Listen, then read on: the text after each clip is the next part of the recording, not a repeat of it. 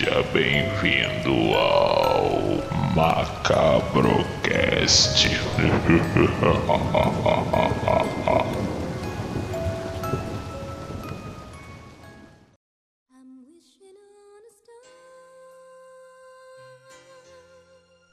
Vamos dar a introdução aqui. Uma boa noite a todos que estão ao vivo aqui com a gente. Sejam bem-vindos ao Macabrocast e hoje a gente vai fazer um programa uma resenha com, com spoiler que o Brasil todo sabe o final. Essa resenha vai ser um pouco diferenciada, assim. O spoiler vão ser os fatos, coisas novas que apareceram é, nesse documentário que está dando o que falar, que como já saiu aí, é o documentário mais visto da HBO Max, atingiu esse, esse patamar de tamanho a repercussão e nós vamos falar do documentário Pacto Brutal, o assassinato de Daniela Pérez. E hoje temos aqui nossos convidados aqui especiais. Começar apresentando a nossa louca, que já está aqui acostumada, está sempre vindo aqui, dar suas opiniões, arrumar tretas, né, louca? Então. Não sou, não sou do Brasil. Eu gostei de Elvis. Então dá uma boa noite aí pra galera, louca. Boa noite, people do Macabro. Boa noite, convidado. Boa noite, Anderson. Boa noite. Aquela antipática. Oi, Brasil, finalmente a gente vai ter paz e sossego para todo mundo que é people do meu Insta, porque ninguém aguenta mais. Louca dos filmes falando de Daniela. O pessoal do Macabro já sabe que eu sou perturbada com isso, porque desde always que a gente grava ah, é assassinato de alguma coisa, Daniela Pérez. É violência do feminicídio, Daniela Pérez. Então. Não aguento mais. Não, mas olha só. Hoje a gente vai trazer um monte de coisa. Eu tenho aqui três enciclopédias sobre Daniela Pérez pra gente falar hoje. Não tô com pressa, não peguei as crianças na escola, então a gente pode acabar a live amanhã, não tem problema. Isso aí, isso aí. Então apresentar agora, pela primeira vez aqui no Macabro Cash, o Henrique. Dá uma boa noite pra galera aí do Macabro, do Louca dos Filmes. Seja bem-vindo. Uhul! Boa noite, galera do Macabro. Boa noite, a Louca dos Filmes, que eu não conhecia, estou conhecendo hoje. Já estou seguindo, já vou acompanhar e continuar acompanhando. Muito obrigada. É, muito boa noite a todo mundo, né? Espero que a gente possa agora dialogar e falar mais sobre esse caso e sobre o documentário que estreou aí bombando, né? E impactando muita gente que não conhecia a história. E aí, é. boa noite, vamos nessa. Exatamente, exatamente. E complementando aqui o que o nosso convidado falou, o Henrique é desenvolvedor de conteúdo, tem lá, posta de coisas de filmes, séries, documentários. Aqui ele tem uma vibe parecida com a nossa aqui, por isso que ele foi um dos escolhidos aqui para fazer parte. E é, também eu... conseguiu terminar a série, né? Porque tem muita gente que começou a ver a partir dessa repercussão que se tomou. Que engra... engraçado, gente, que o, o, documentário saiu dividido em duas partes, mas as duas primeiras partes não deram o hype que deu agora. Com ele completo, né? Já disponível completo, e começou a sair entrevistas e essas coisas todas que a gente vai falar aqui. Então, pra gente já começar bem o papo, a gente a gente a gente tá no, no, no, no, no hype, no olho do furacão, como eu tava falando.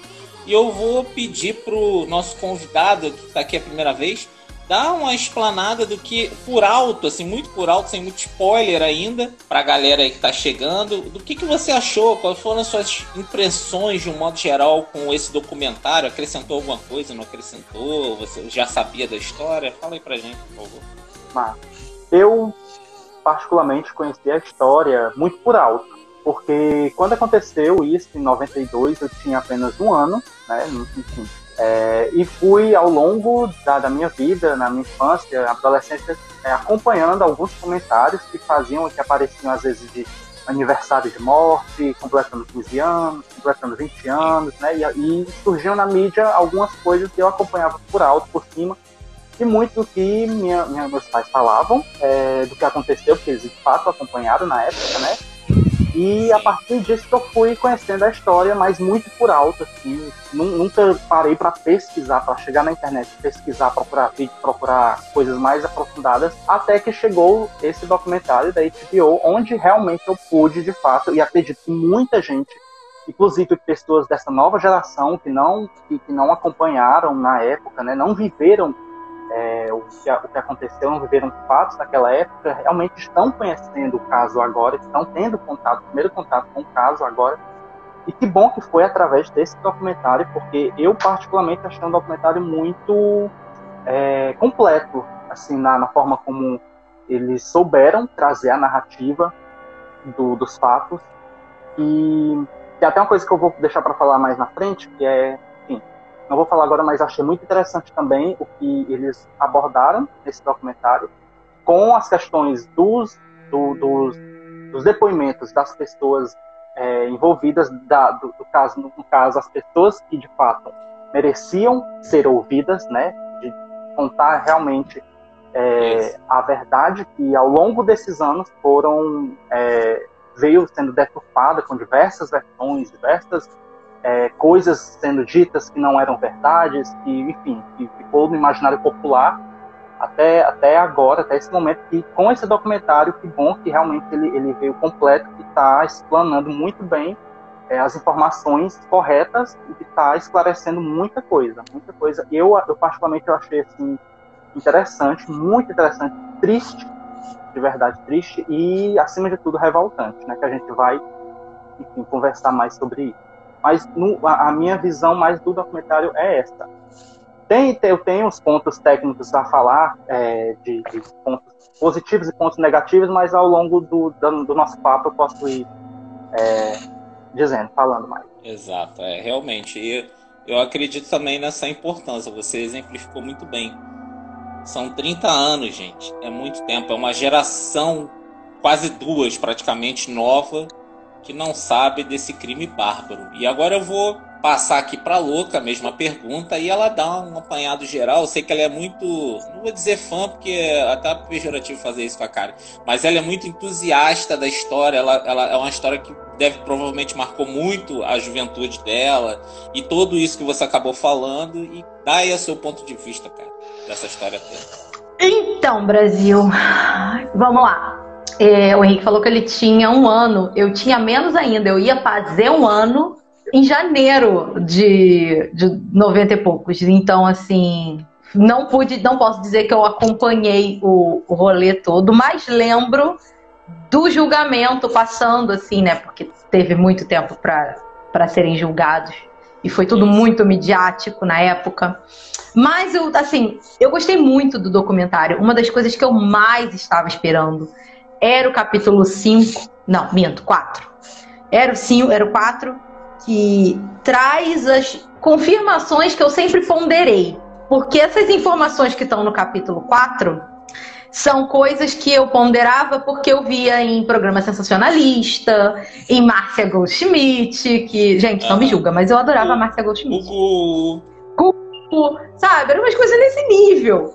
Então, assim, eu sempre guardei para mim essa informação. Até falei pro pessoal aqui na quarta-feira, que foi o dia que eu soltei o primeiro post, e eu falei, eu quase nunca comento essa parte quando eu falava de Daniela, para não parecer a maluca do rolê. Então, quando o Doc tá saiu, falando. não, calma, vamos por partes. Uhum. Então, quando o Doc que eu mais queria saber se isso tudo era verdade e tal. Porque tudo é muito brutal. E ao mesmo tempo que é tudo muito brutal, muito óbvio, ao mesmo tempo você fica assim. Não é possível que ele fez isso por causa de cena. Não é possível que ele fez isso por causa de, de ciúme da mulher. Isso não faz sentido. Então, vamos dizer assim, eu tenho um, umas pequenas porcentagens na minha cabeça que é meio macabrinha. Então eu fiquei pensando, aí tem. E aí, quando vinha esses boatos, essas coisas, eu falei, cara. E quando veio o anúncio da HBO, eu falei, pera. Primeiro de tudo, quem conhece o caso quer saber a versão da Glória que nunca foi falada. Nunca. Ah, mas a Glória foi no Jô. A Glória foi não sei aonde. Sim, mas a Glória fez tudo isso em prol da justiça. Ela nunca deu a versão dela dos fatos. E eu sempre quis isso um Eric Johnson falando de bastidor, uma Cláudia Raia fazendo fofoca, um Alexandre Frota indo falar alguma coisa. Eu queria isso, cara. Eu queria a Sônia Abrão do rolê, literalmente. Eu queria a fofoca. O que, como é que era esse. É, é, é como, não é possível. Eu queria uma produtora falando o que falou. Não dá para você ter um relacionamento com alguém e a produção não saber. Porque eu nunca acreditei nessa mentira desse imbecil Aliás, não citarei nomes aqui porque eu não dou credibilidade para maluco. Então, esse imbecil, esse primata, não, não, não, não tem como ele ficar implantando essa história de que Daniela e eu tínhamos um relacionamento. Mentira! Então ele me irrita um pouco. Temos até um momento raiva ao assassino aqui na boca, que o rótulo dele é esse de o assassino. Então, assim, é, essas mentiras que ele contou ao longo do ano, e a Glória calada, a Glória ia para Twitter falar alguma coisa, de repreender e não vir jogar a verdade. O Raul Gazola contou ao longo dos anos, mas o Raul sabe tanto quanto a gente. Então eu falei, não, a gente precisa juntar as peças. Cadê os frentistas? E o Doc fez uma coisa muito boa, que eu sempre me perguntei. E essas crianças da foto? E o Doc trouxe. E aí eu pirei com o depoimento das crianças da foto. Então, assim, o Doc trouxe para mim muita coisa que estava em aberta, juntou muita ponta solta. Abordou assuntos que eu queria realmente saber de fato. Me trouxe fofocas, que me deixou muito feliz, deu um quentinho no meu coração. E Obviamente, ah, teve um detalhe também que a gente vai falar mais lá pra frente, que é o capítulo 5, eu acho, que é que mostra os bafões da Polinter, que já me dá um porquê dessa mulher da outra imbecil tá envolvida e que me prova cada vez mais que tudo isso não foi por ciúme, não foi nada disso. Então, para mim, é um doc muito redondinho, muito bem feito, com todo respeito pela Glória, pela dor dela, e ao mesmo tempo uma grande homenagem para Daniela, uma um puta tapa na cara desse bosta, mostrando que a Daniela, ele pode ter feito o que tenha feito, mas ela ainda vive. E assim, é, a justiça é, é, causou uma revolta muito grande em todo mundo que viu. Então a justiça não acabou ali no julgamento. Você pode virar padre, você pode virar pastor, você pode virar monge do Tibete. Vão te odiar para todo sempre e eu tô aqui para liderar isso. É, Ele vai me processar. Verdade. É verdade, mas é, você só falou verdade. Eu, cara, eu vou falar pelo um ponto de vista que eu sou um pouquinho mais velho que vocês. Quando aconteceu o fato, eu tinha 13 para 14 anos. Então eu vivenciei o fato como a gente vê ali do documentário. Tanto Sim. que teve momentos ali do documentário que, para mim, eu achei um pouco mais do mesmo em relação a informações, tá? Porque eu meio que vivenciei o ocorrido. Mas, a, mas, mas eu acho que a grande importância desse documentário é colocar os pingos no is. Tipo, mostrar qual é a real narrativa. Porque na, naquela época, pré-internet, que a gente tem que pontuar isso, levar isso muito, muito, é, bem em consideração, tudo que saía no jornal virava verdade, tá? Absoluta. Então, o que, que acontece? Ah, no caso ali, saíam muitas histórias. Ah, o triângulo amoroso, o crime passional. Ah, ela estava saindo com ele, não estava. Sabe, esses questionamentos que, que, que a gente fazia na época, eu acho que se, até a Glória Pérez aborda isso, ela fala que isso ficou no imaginário do povo. Tipo assim, lenda, as lendas urbanas sobressaíram a real do que aconteceu. Então, a conclusão que eu cheguei com esse documentário é que ele é necessário, porque ele explica tintim por tintim, fato por fato, literalmente. Toda história é construída e toda motivação é esclarecida fica bem óbvio qual é a motivação ali, que a gente vai até abordar isso aí. Tem esse ponto de vista que até a Lucas sugeriu, que eu não vou falar o que, que é ainda, que é do episódio 4. Tem essa vertente, mas que eu ainda acho que está no campo da especulação, mesmo tendo uma pessoa. Por quê? Está no campo da especulação porque foi uma coisa que não ficou 100%. Eles nunca assumiram, por mais que o documentário prove, né? E com fatos. Não, é. É, com fatos, eles mostram situações e, e coisas para mostrar que aquilo é possível, essa vertente é possível, mas acho que o mais importante de tudo isso é a verdade, acima de tudo. E a gente vê ali uma mãe lutando bravamente pela. É um absurdo pela, isso, gente. Pela história da filha, né? É.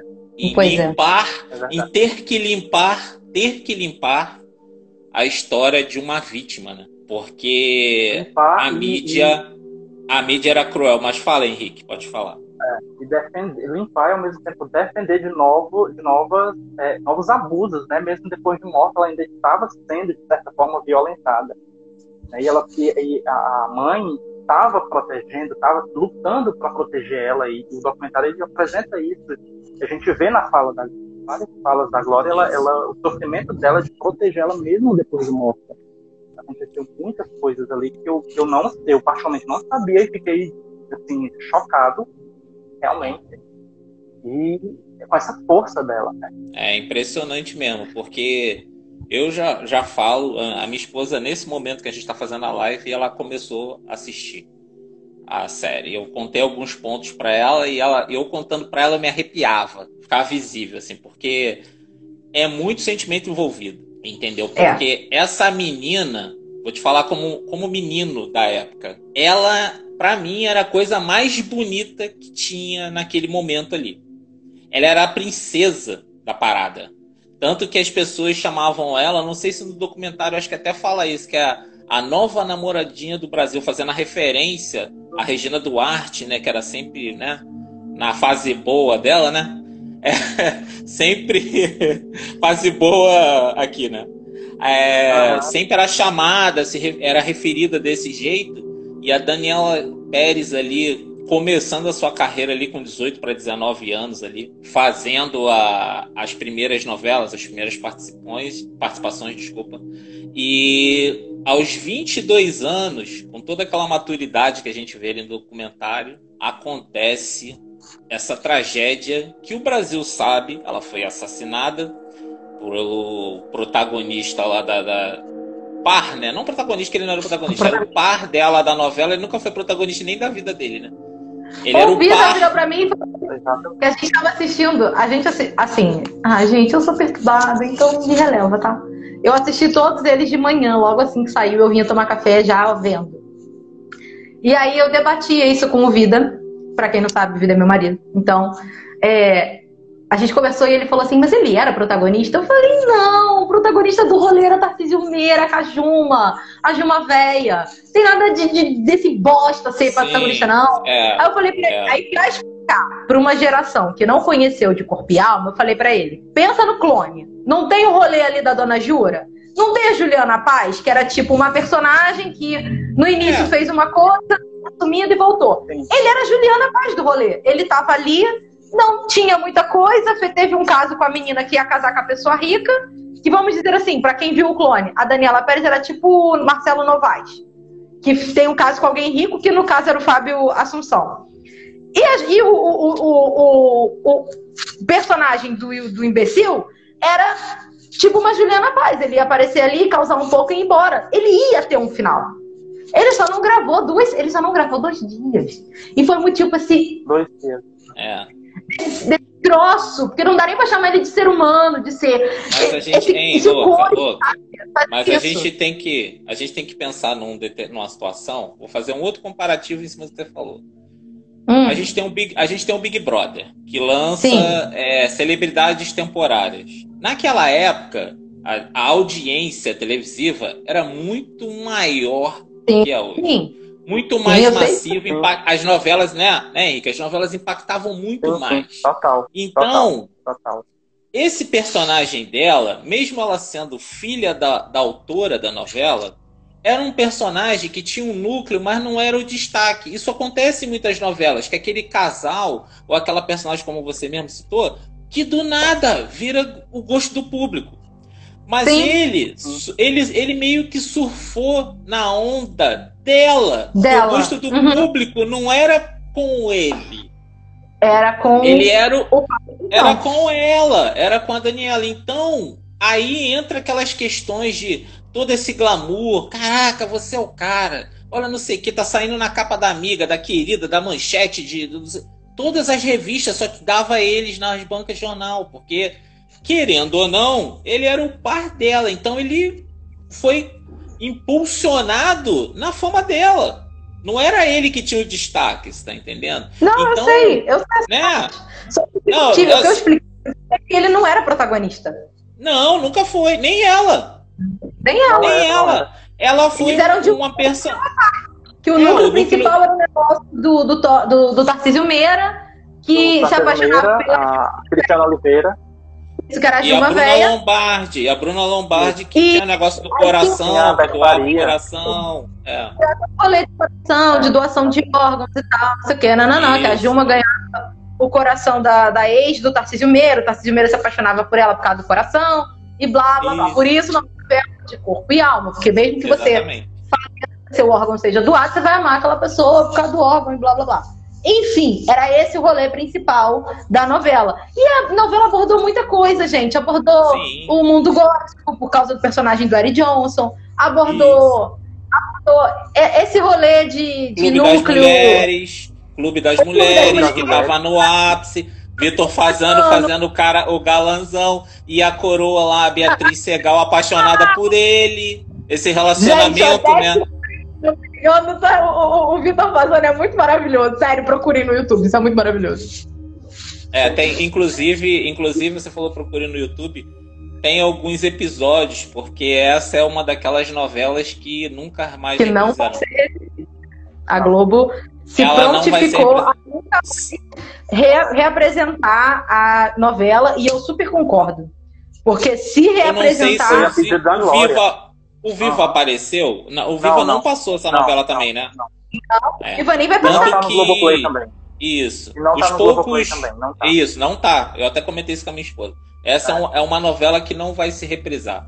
Reprisada, na verdade. E os episódios que Foi, estão foi disponíveis. Glória. É. Os episódios que estão disponíveis no, no YouTube aleatoriamente é de um canal que é de fora daqui.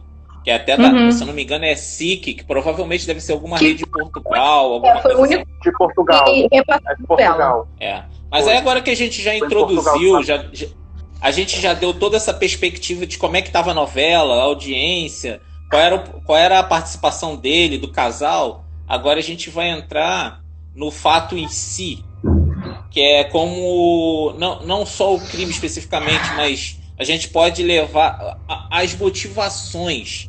Aí eu vou perguntar agora pro nosso convidado Henrique, o que que você achou que foi a principal motivação do Guilherme com relação a tudo isso? Qual foi a impressão que você teve depois que você concluiu o documentário? Falou assim, pô, ele fez por causa disso, disso, disso. Eu queria saber qual, qual foi a conclusão que você chegou. Tá, pronto. Então agora a gente já pode entrar na zona de spoiler, né? Porque pra Sim, eu poder podemos. falar, eu tenho que falar algumas coisas de spoiler. Sim, agora à pode falar. É, já, já fica o aviso de spoiler pra quem, enfim, não curte muito. Mas é, é, eu venho assistindo, concluindo os cinco episódios e todo, enfim, a narrativa e os depoimentos, tudo que foi mostrado, pra mim, Henrique particularmente, a sensação que ficou, inclusive me, lem- me vem muito um- uma fala da, acho que é, é um trecho da entrevista que eles pegam da Rogéria, do espetáculo Sim. que ele fazia do, do qual é o nome do espetáculo que eu esqueci agora. A Noite dos Leopardos. Exatamente. Exatamente, que a Rogéria ela fazia parte. E ela fala uma coisa, diz que teve contato com ele, conheceu ele por causa do espetáculo e diz que ele é sim uma pessoa, um ator, um jovem naquela época, né, no caso, carreirista. Que no caso, para quem não sabe, carreirista é aquele que faz de tudo para ter uma, uma boa carreira, para ter um estar, apesar é, é, na carreira dele, que era de ator, estar em evidência, conseguir bons papéis, conseguir, enfim. E ele fala, ela fala isso, fazer de tudo. E para mim, assim, particularmente, ficou a sensação de que ele fez tudo isso para realmente, de fato, conseguir um, um grande destaque, ou ter mais, mais destaque, tanto na novela, ou como talvez na própria emissora, quando talvez terminasse a novela, ou tivessem outros papéis em outras produções.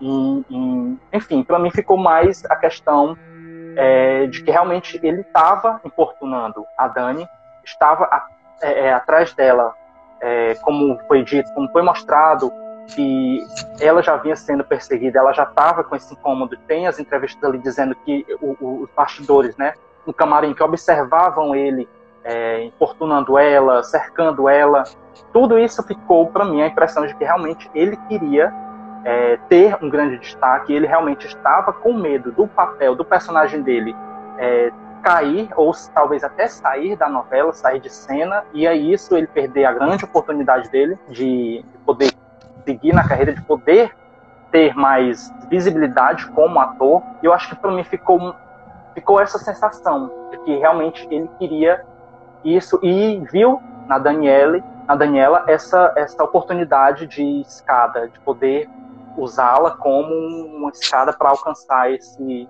esse patamar que ele desejava. Ficou essa sensação, assim, para mim, sabe? E você, Karen? Vou tentar pode, não me alterar, pode, Brasil. Pode viajar. Inclusive falar não. o que você deu a introdução. Tá, lá na então, assim, introdução.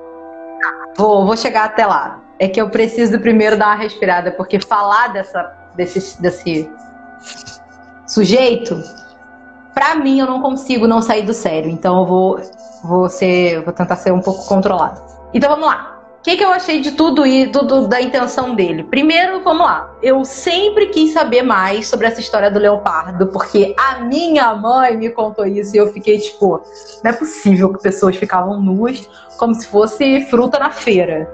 E a minha mãe, não, existiu, não sei o que, esse menino era de lá e tal. Porque em 2012, se eu não me engano, esse ser, essa criatura que gosta de aparecer deu uma entrevista pro Marcelo Rezende no Domingo Espetacular. E a minha mãe assistiu essa entrevista, eu assisti com ela e a gente começou a deliberar esse assunto. E vamos dizer assim, eu assisti em 97 o julgamento, acompanhava, mas em 97 eu tinha 8 anos de idade. Eu queria saber de comer biscoito Globo, não estava focada nisso. Mas em 2012, que eu estava cursando faculdade e tal, foi aonde me deu o start da piração de ser entusiasta do caso.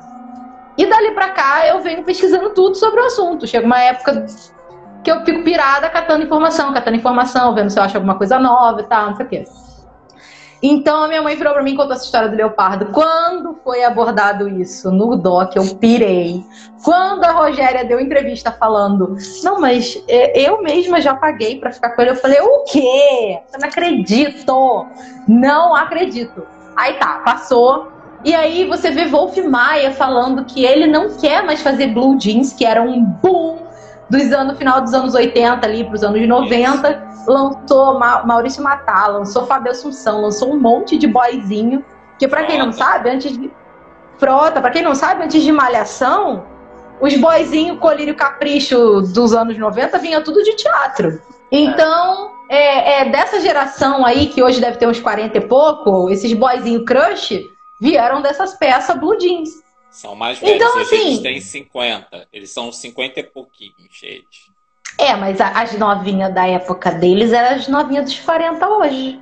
Hum. É, é, então, é. é, pronto. Aí, qual é a motivação de uma pessoa que fala? Tá numa peça, você nem é protagonista da peça, você conseguiu uma pontinha num troço pequeno e você fala: Eu não vou mais fazer porque agora eu vou ser de sucesso. Você tá realmente muito deslumbrado. Você fez uma ponta. Você devia ser um figurante de luxo, tipo uma pessoa que tem fala, mas não tem nome. E aí você vem e abre mão de um espetáculo. Bacana. Você fala pra Wolf Maia que você não quer mais fazer parte do espetáculo. Legal. Você é escolhido na sorte. Porque alguém não quis liberar o Alexandre Frota para fazer o tal do motorista. Exatamente. E você caiu de paraquedas no seu colo. Isso, isso é que me indigna, porque a carreira. Louca, só fazendo parênteses. A carreira dele é Sim. é pautada na sorte. São coincidências que fazem com que esse, esse sujeito, como você mesmo está falando, que é o termo que eu vou usar também, que nem ser Ai, humano nem nada, é sujeito Não. agora. Que esse sujeito conseguiu galgar que você fica assim, caraca, cara, é muito doido essa história, mas tá com a ficha aí. Fica, e aí você é, fala. Deixa eu falar uma coisa antes. Essa questão que você falou de coincidências, né? Mas assim, será que foram coincidências mesmo? Se a gente for levar para aquele lado que a louca né, quis não, a gente já chegar lá. Será que foi coincidência Sim. mesmo? Tem isso, tá, tem essa vertente também, a gente vai chegar lá. Eu não quis soltar Vamos agora, mas eu tenho isso. Sim, então, a gente fica pensando, não é uma pessoa. Você olha a atuação dele na novela com ela, é uma coisa tão mutantes caminho do coração que você fala, não é possível. Você não entende como Glória permitiu aquilo, mas tudo bem.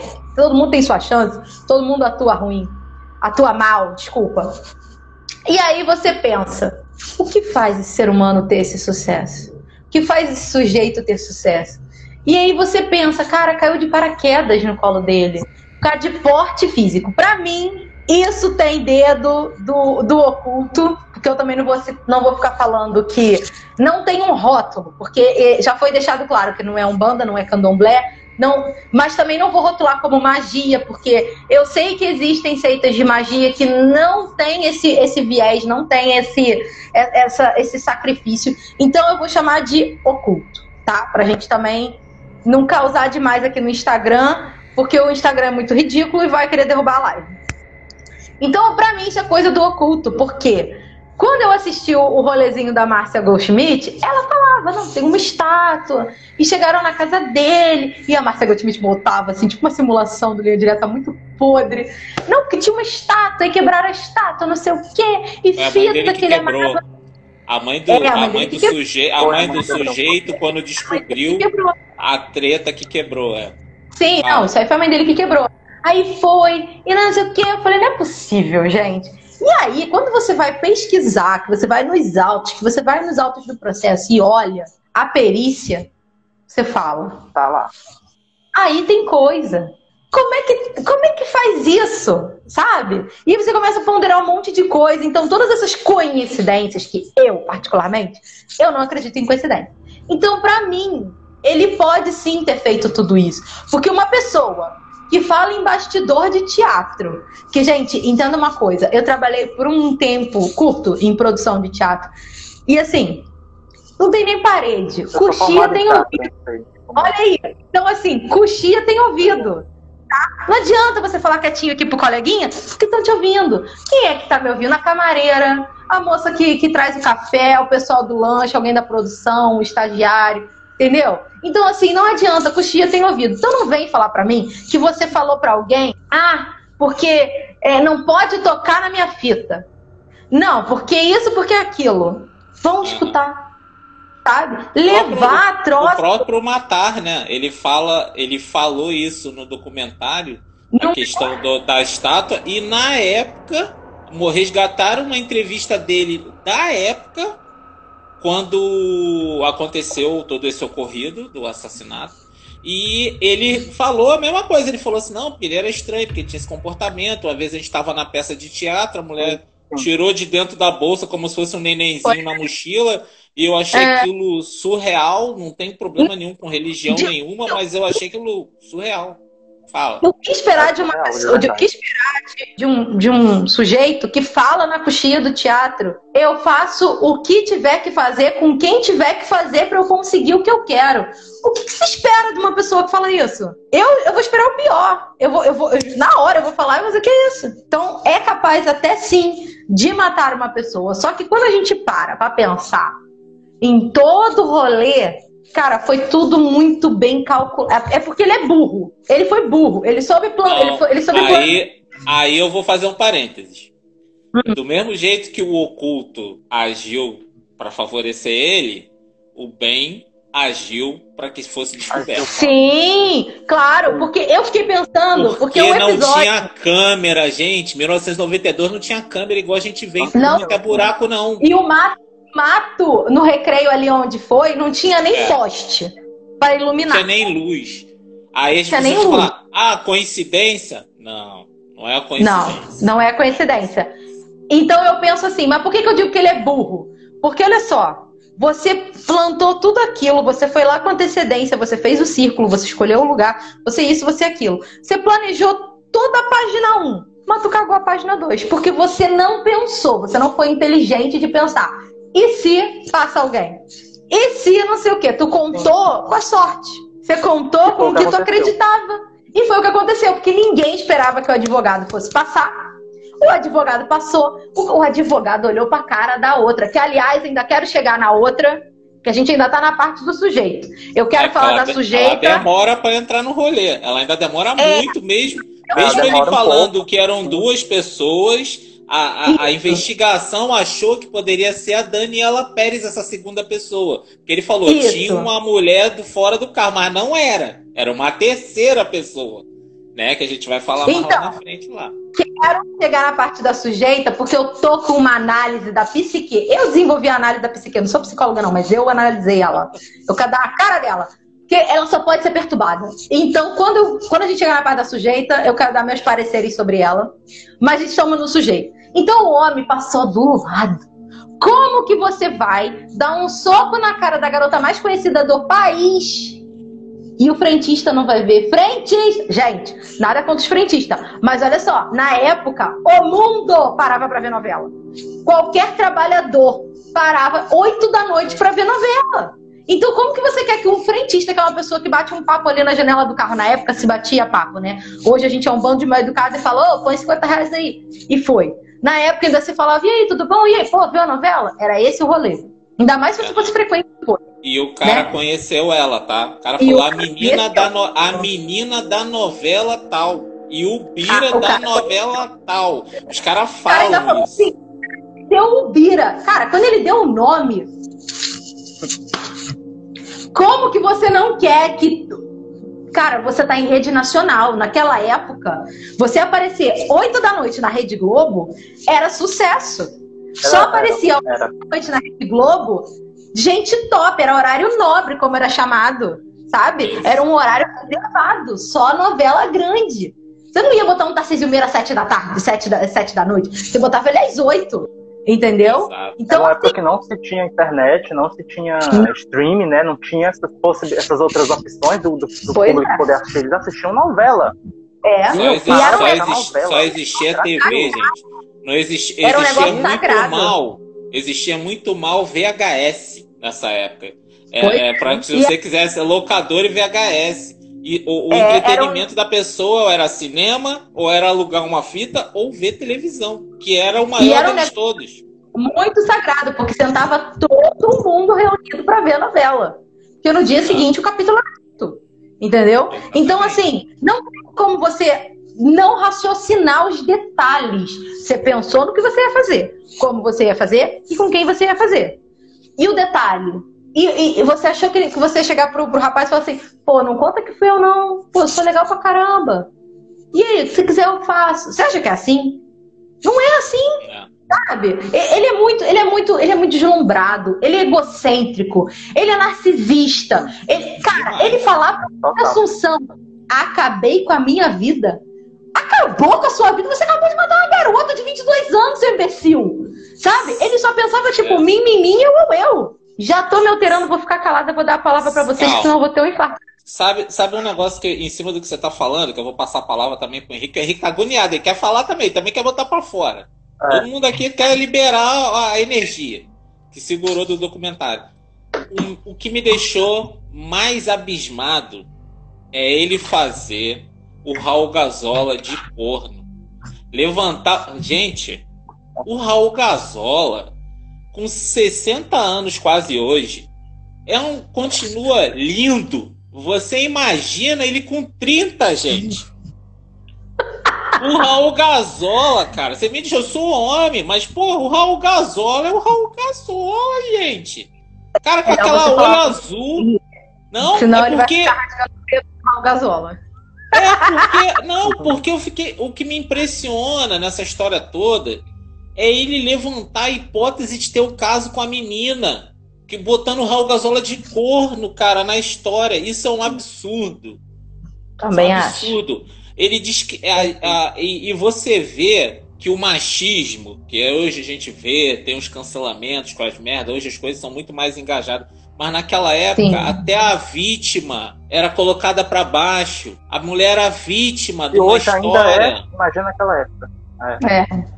E o cara botando ela de, ah, ela, ela, ela estava apaixonada por mim, e aí no desespero minha mulher ficou com ciúme e não sei o que, e eu não sabia o que fazer. A gente, aí bota um monte de si na história e botando a menina para baixo, botando a menina para baixo, botando a vítima. A, cara, pior do que você imagina, cara, sendo sua filha, gente.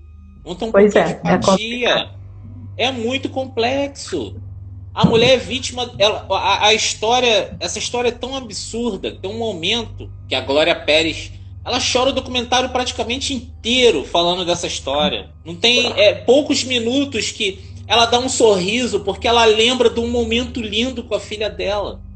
Verdade. Tirando isso, tirando isso, ela chora o documentário inteiro. Não tem como você não ficar emocionado. Eu falei com a minha esposa, teve vários momentos que eu fiquei muito emocionado. Eu tenho um filho, cara. Entendeu? Eu, eu me coloquei na situação. Eu fiquei, eu fiquei imaginando, caraca, imagina você vivenciar aquilo.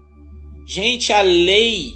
Vamos falar um negócio. A lei dos crimes hediondos era uma coisa ridícula. Hoje, graças à luta dessa mãe, que teve que pegar um milhão de votos no Brasil, um milhão de assinaturas, desculpa. Escrito na mão, não é assinatura digital que entra no link, vai lá, bota teu nome, o CPF, não, gente. É assinando na mão. E ainda um chegou milhão, lá no... Um milhão, vírgula três, não é isso? E chegou lá no Congresso, os caras falaram assim: ah, a gente vai fazer isso aí. Olha como é que uma vítima e a dor de uma mãe é tratada aqui nesse país, cara. Os advogados massacraram essa menina. Massacraram. Botaram ela de vagabunda para baixo.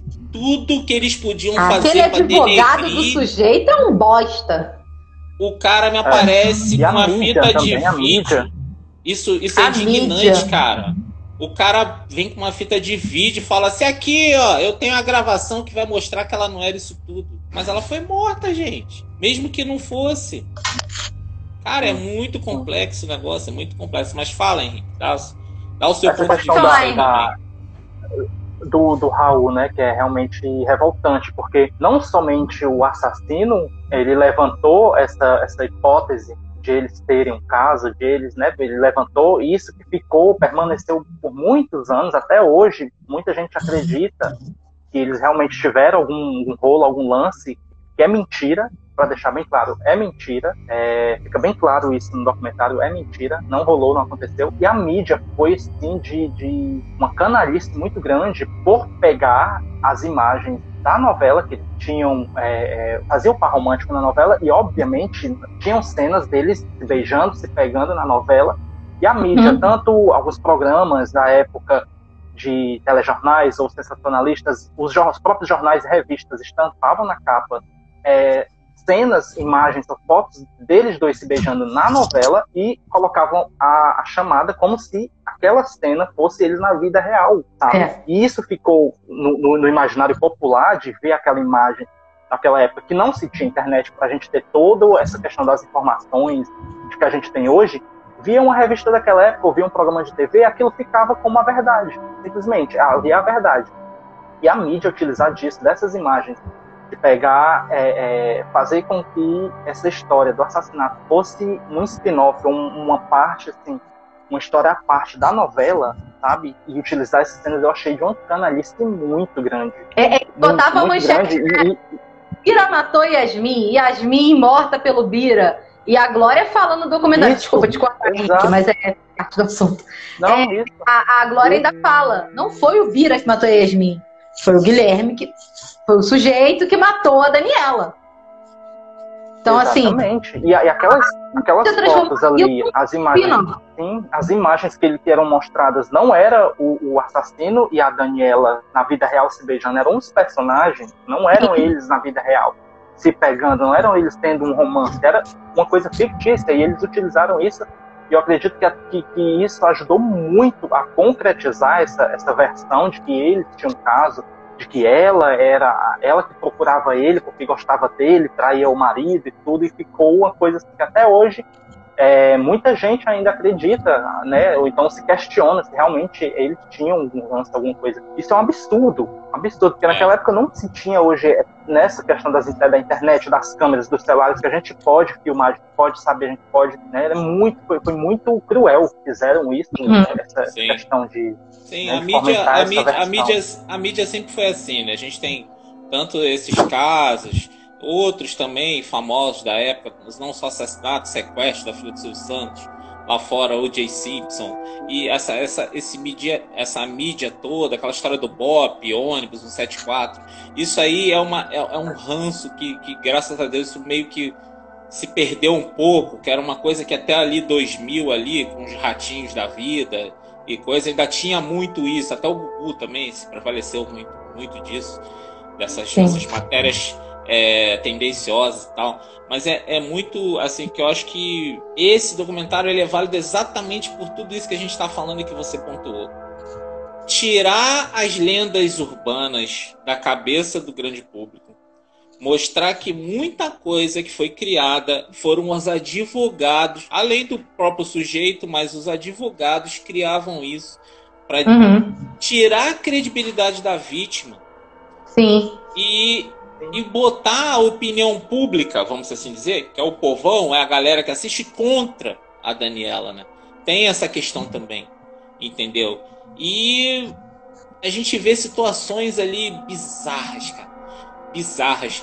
O, o tal sujeito aí, que não se deve nem citar o nome, ele fala as coisas do jeito ele começou, para dar um entender aqui pra galera que não, não viu ou que não se recorda.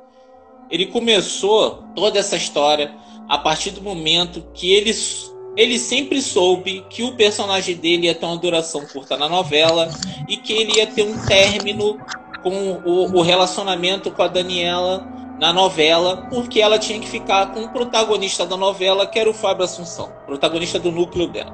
Era o par romântico correto, era o Fábio Assunção e ela. Então o que que acontece?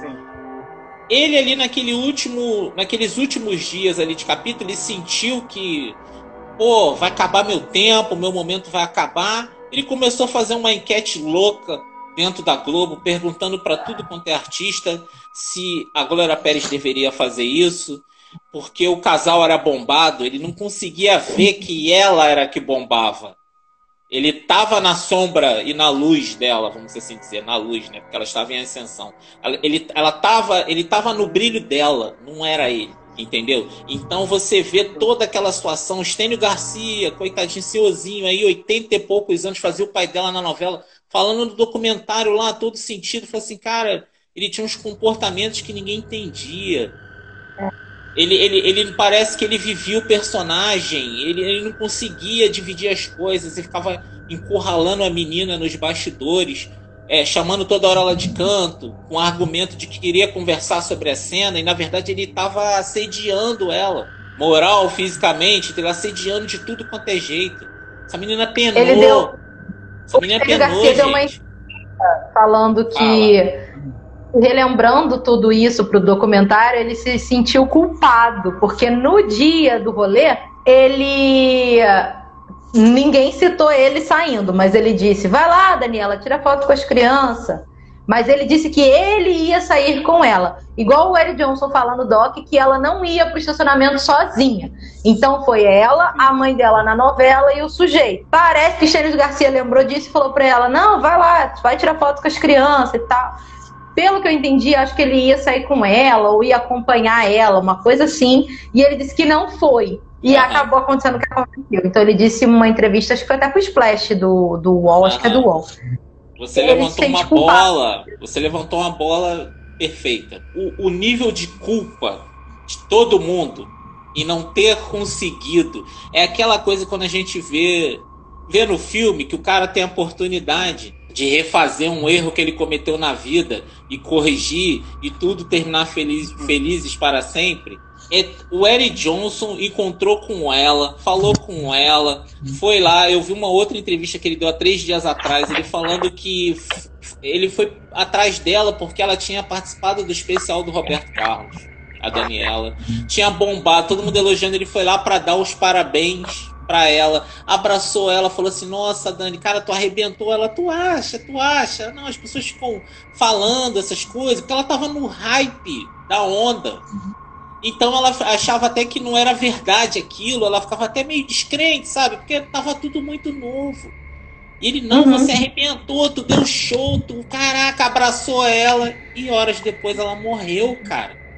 Tem um monte de histórias assim. O Stênio, como você acabou de falar, a menininha que tira foto, cara. Ela fala no documentário, já adulta, que ela saiu com o carro, com o pai quando ela foi embora, ela falou assim: "Não, a gente tem que ir lá, eu senti que não tava legal". E tem N histórias envolvendo. Aí tu fica assim: "Caraca, será que isso tinha que acontecer, gente?" Cara, porque assim, todo mundo envolvido com ela tem uma história do e se? E se eu tivesse segurado ela e falado assim, não, eu vou com você? Sabe? E o documentário mostra isso. A própria mãe, no dia que ela saiu para gravar, que ela estava escrevendo lá na máquina de escrever a novela, a filha foi lá, se despediu, ela deu um beijinho e foi o último beijo que ela deu na filha. Cara, é muito louco isso. É. Muito Mas é isso louco. que você falou, será que era pra acontecer? Eu fico eu também pensei a mesma coisa tá nesse entendendo? monte de Sim, De si, mas aí e se não fosse para acontecer, se conseguissem impedir que acontecesse nesse dia. E se isso acontecesse num outro dia, entende? Um outro dia. Se isso realmente estivesse no destino de acontecer. Então, assim, é muito doido a gente parar para pensar nisso. A gente acaba entrando num looping de si, de pensamento, que não permite que a gente durma. nessa. Porque eu fiquei sem dormir causa desse doc. Então, não, eu tô falando sério. As pessoas acham que eu tô zoando. Eu não tô, gente. Era um negócio do barzinho aqui do lado da minha casa tocar o Wish Upon a Star e eu pirar aqui dentro, achando que ela tava falando comigo. Era um, foi um negócio de doido. Foi um negócio de ficar doido. Realmente, é, esse Cici é. parte o coração, cara. Mas fala aí, é. Henrique, o que você achou desse Cici, desses momentos de quase não, salvar. A gente é tagarela, não deixa mais a gente falar, só você falar agora. Não, vai. Então tudo bem, tô, tô adorando.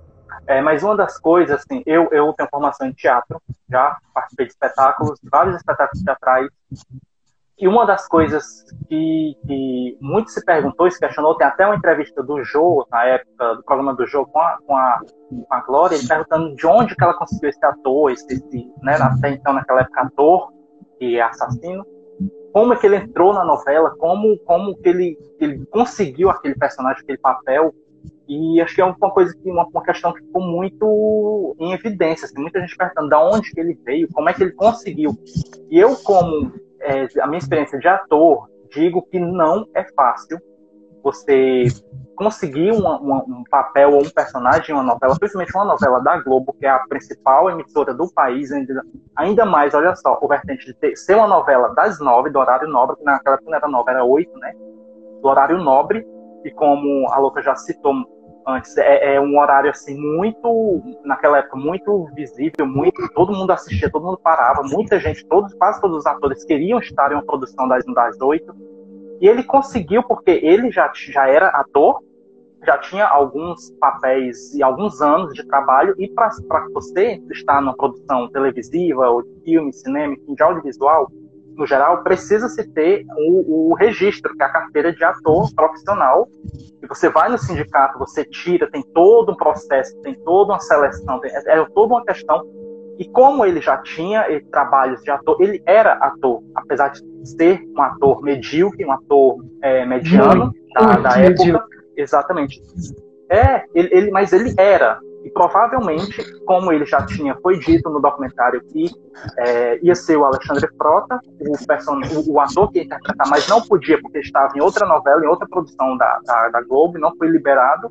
Então, de imediato, eles foram procurar nos registros da Globo, que, que tem, naquela época, hoje deve ter milhões, ou enfim, centenas de milhares de, de atores e atrizes cadastrados lá, que são vídeos, fotos, todos os perfis para poder, no caso como esse, um exemplo, de eles precisarem de um ator específico do perfil tal, escolher e ver lá nos registros, e acabou que tinha o cadastro dele lá, porque ele com certeza, para ter esse cadastro, ele tinha a carteira de, de o DRT, que é chamado, para poder exercer o, o, trabalho de ator profissionalmente, e foi aí que consegui, chamaram ele, né? Então não foi assim do nada. Ah, ele passou na rua, a produção da novela, ah, vem aqui, vamos fazer a novela. Não foi assim, não é, não é tão fácil, sabe? Ele deve, com certeza, passou por todo um processo para chegar naquele personagem.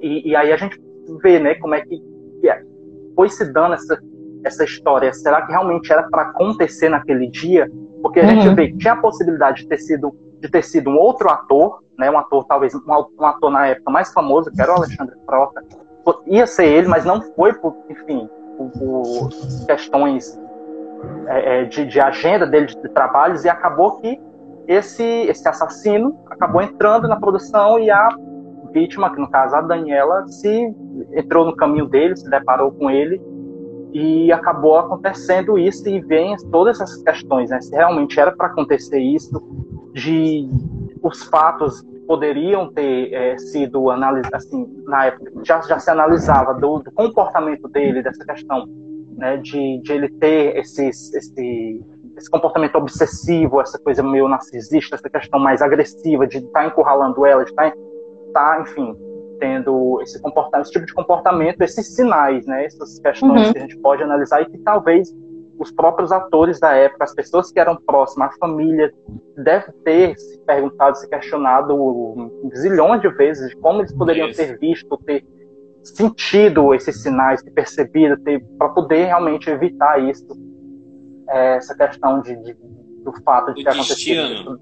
Henrique, o destino é uma coisa muito doida. A gente não acredita, mas ao mesmo tempo parece que com todos esses ICs, que você falou até do Frota também, era para ser o Frota, se tivesse sido, tinha sido impedido. Sim. Mas eu vou fazer, eu vou fazer um outro IC polêmico agora. E se ele não tivesse Eita. matado ela? Não tivesse acontecido nada disso? A carreira dele, vocês acham que iam muito longe? Ou será que isso não ia acontecer mais lá na frente com uma outra pessoa, numa outra oportunidade? É. Pode ser que fosse acontecer, talvez não com ela.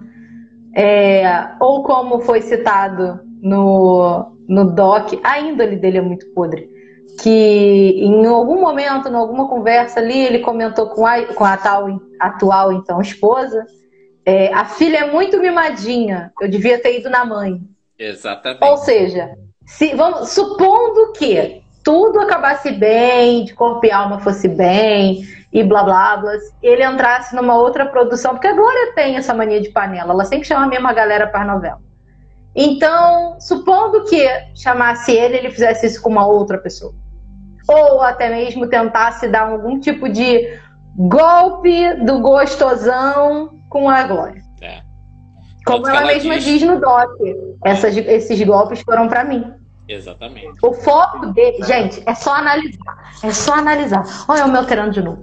É só analisar. Esse homem cutuca a glória até hoje. Até hoje, o negócio dele é a glória. Entendeu? Esse homem vai pra mídia pra falar bosta, ele ataca a glória. Ele escreve livro, a glória que. Sabe? Ele não consegue. Ele não- Por que, que ele não ataca o Raul Gasol? Por quê? Por que, que ele não ataca a Rede Globo? Ele vai Esse- aonde? Na glória. Esse homem vai passar o Esse- resto da vida azucrinando a vida da coitada da glória. É. A parada é bizarra. E tanto que o ponto de vista que eu acabei não falando lá no começo, que eu acho que a motivação principal dele ali foi que em algum momento dessa maluquice toda da cabeça dele, ele, quando ele tem aquele fatídico, aquela fatídica semana que ele gravava todo dia, ele só descobre que ele tinha dois dias com duas cenas, que o personagem ia ficar de lado na história, ele meio que cisma ali na cabeça dele que a própria Daniele tinha falado com a mãe, né? É. Esse ponto de vista ali. Aí o negócio é vira vingança, né? É, é poder, é- tem todas essas questões: poder, cobiça, fama, vingança. E agora a gente vai entrar num momento que eu acho que é o momento mais polêmico, que é o. Não posso nem dizer satanismo, mas a magia Do negra oculto. que foi Ocultismo. envolvido, o oculto que O foi envolvido na É, história. Que você vê que tem esses pilares aí nessa história, né? Como eu falei, poder, cobiça, fama, a vingança, a inveja e o, o- o fato em si. Aí E eu diria levantar- inveja dos dois É. sujeitos que fizeram a Isso. brutalidade ali, ó, dos dois. E vou dizer depois por quê. Isso. E já respondendo, fal- respondendo, não, acrescentando uma coisa que o Henrique falou, essas pistas que você falou, Uhum. no Sim. Leopardo aconteceu, no Blue Jeans aconteceu quando ele bateu no Fábio Assunção, nas participações que ele fez antes da novela da Globo, que no documentário mostra ele coisa, em todo lugar que esse sujeito passou na carreira artística, ele gerou problemas. Ele era um cara que tinha um uma coisa a gente pode ser que pode elogiar, ele tinha foco. Ele sabia o que ele queria, independente do que vinha pela frente. Ele que porque chegar, galgar tudo isso que você explicou, e a gente fica, cara, mas como é que ele conseguiu? Ele conseguiu, porque ele tinha um objetivo muito claro. E o que passasse na frente dele, ele passaria por cima. Com certeza. Isso ficou, isso ficou bem claro, sem dúvida. Aí, sem dúvida nenhuma. Agora eu vou levantar para o Henrique essa questão que é envolvida do oculto, vamos usar esse termo, né? Que a gente não pode também denegrir nenhuma religião, porque Claro que não. não, ao meu, ao meu ponto de vista, mesmo no documentário, fica muito no, fica muito no campo do IC também. Tem- é uma Uhum. possibilidade. Eu acredito numa possibilidade. Não que seja a real possibilidade, mas que é uma vertente também. Então eu queria que você desse sua opinião com relação a esse fato aí do, da parte oculta dessa história? Sobre essa, essa questão dele ter foco, né, é muito do, da característica do psicopata, que o psicopata, ele, além da frieza, ele tem, ele, ele tem os objetivos, ele quer alcançar aquele objetivo, ele vai atrás de como né, galgar isso até chegar a certo ponto. Quando ele alcança um, ele já, já, já observa outro, já quer chegar em outro, e essa questão dele, dele, dessas etapas de que ele veio do teatro, na verdade, ele parece que ele começou como como não, não era não era Michel, não era garoto de programa, mas era alguma coisa assim parecida, que depois, com todo o perfil, ele foi fazer os Leopardos, que entre aspas tem é, era nesse universo, né? E a partir daí ele foi galgando mais é, outras produções até chegar naquela época que acho que para um ator daquela época é, brasileiro era o máximo, era uma novela das é. oito, ele chegou lá, ele conseguiu chegar, né? Era o auge. O... E... Tá sendo sutil, ele era Michegro de programa sim, e daqueles é, de se ver é, Então, não ser isso, sutil. Isso, Pronto, exato. É, isso mesmo, é. Tem, tem razão. E essa questão de ele.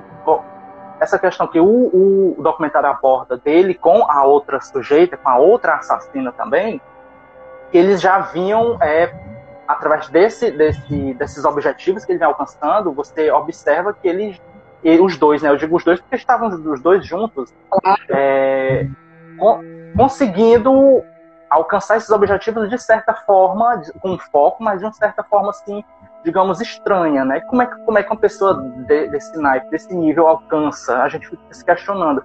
E aí onde entra a parte do oculto. Será que ele, ele realmente teve essa ajuda do oculto? Será que ele realmente fez ele e ela, né, os dois fizeram essa, esse, digamos assim, pacto, ou essa, essa, enfim, ter tido esse contato com o oculto para poder, é, ao longo da carreira dele, conseguindo esses, esses objetivos, alcançando, tá no teatro, o teatro vai para uma peça famosa, uma peça, aí dessa peça ele já vai para um programa, depois vai para a novela, e aí, sabe? E você fica nessa questão, eu, eu, realmente fiquei, eu acredito que ele fez tudo isso, cometeu assassinato por conta da fama, por conta de querer estar num, num, num, local, num estado mais maior do que ele já estava, de conseguir né, ter destaque na mídia, mas ao mesmo tempo ele não, não, não assim, para mim, é, ficou, não ficou tão claro ou tão explicado de que real, realmente ele utilizou do oculto para conseguir isso. Fica a questão. Eu me questiono muito, apesar de ter as provas no documentário, de ter tido ali as questões do dia, do dia exato, que era um dia de lua cheia, que, né, o local, tinha a árvore, e tinha lá a parte queimada do círculo, a questão do, do punhal, inclusive, é uma coisa que a arma do crime nunca, até hoje, nunca foi encontrada. Nunca ficou supondo muito tempo que era uma tesoura, ah, levou tesoura, mas na verdade foi um punhal.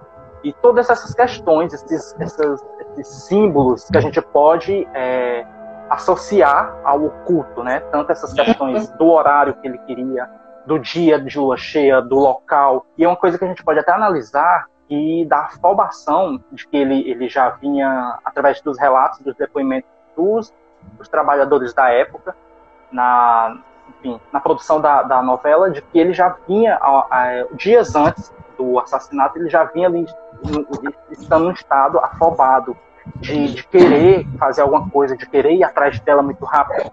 E no dia do, uhum. do assassinato do crime, é tão visível que ele parece que ele queria de fato que fosse naquele dia, porque a gente vê no documentário que ela vai para o posto, ela, ela deixa uhum. o, as crianças que tiraram foto dela e vai e segue no posto. Ele cerca ela, né, tranca o carro dela e dali ele não deixa ela fugir porque ele quer o fim na força que esteja naquele dia. Mas por que a gente se questiona? Por que tem que ser naquele dia? Aí a gente pode associar a parte oculta, por conta de todas as características que o dia, naquela segunda-feira, do dia 28, é apresentado, da lua cheia, do dia, do local, enfim.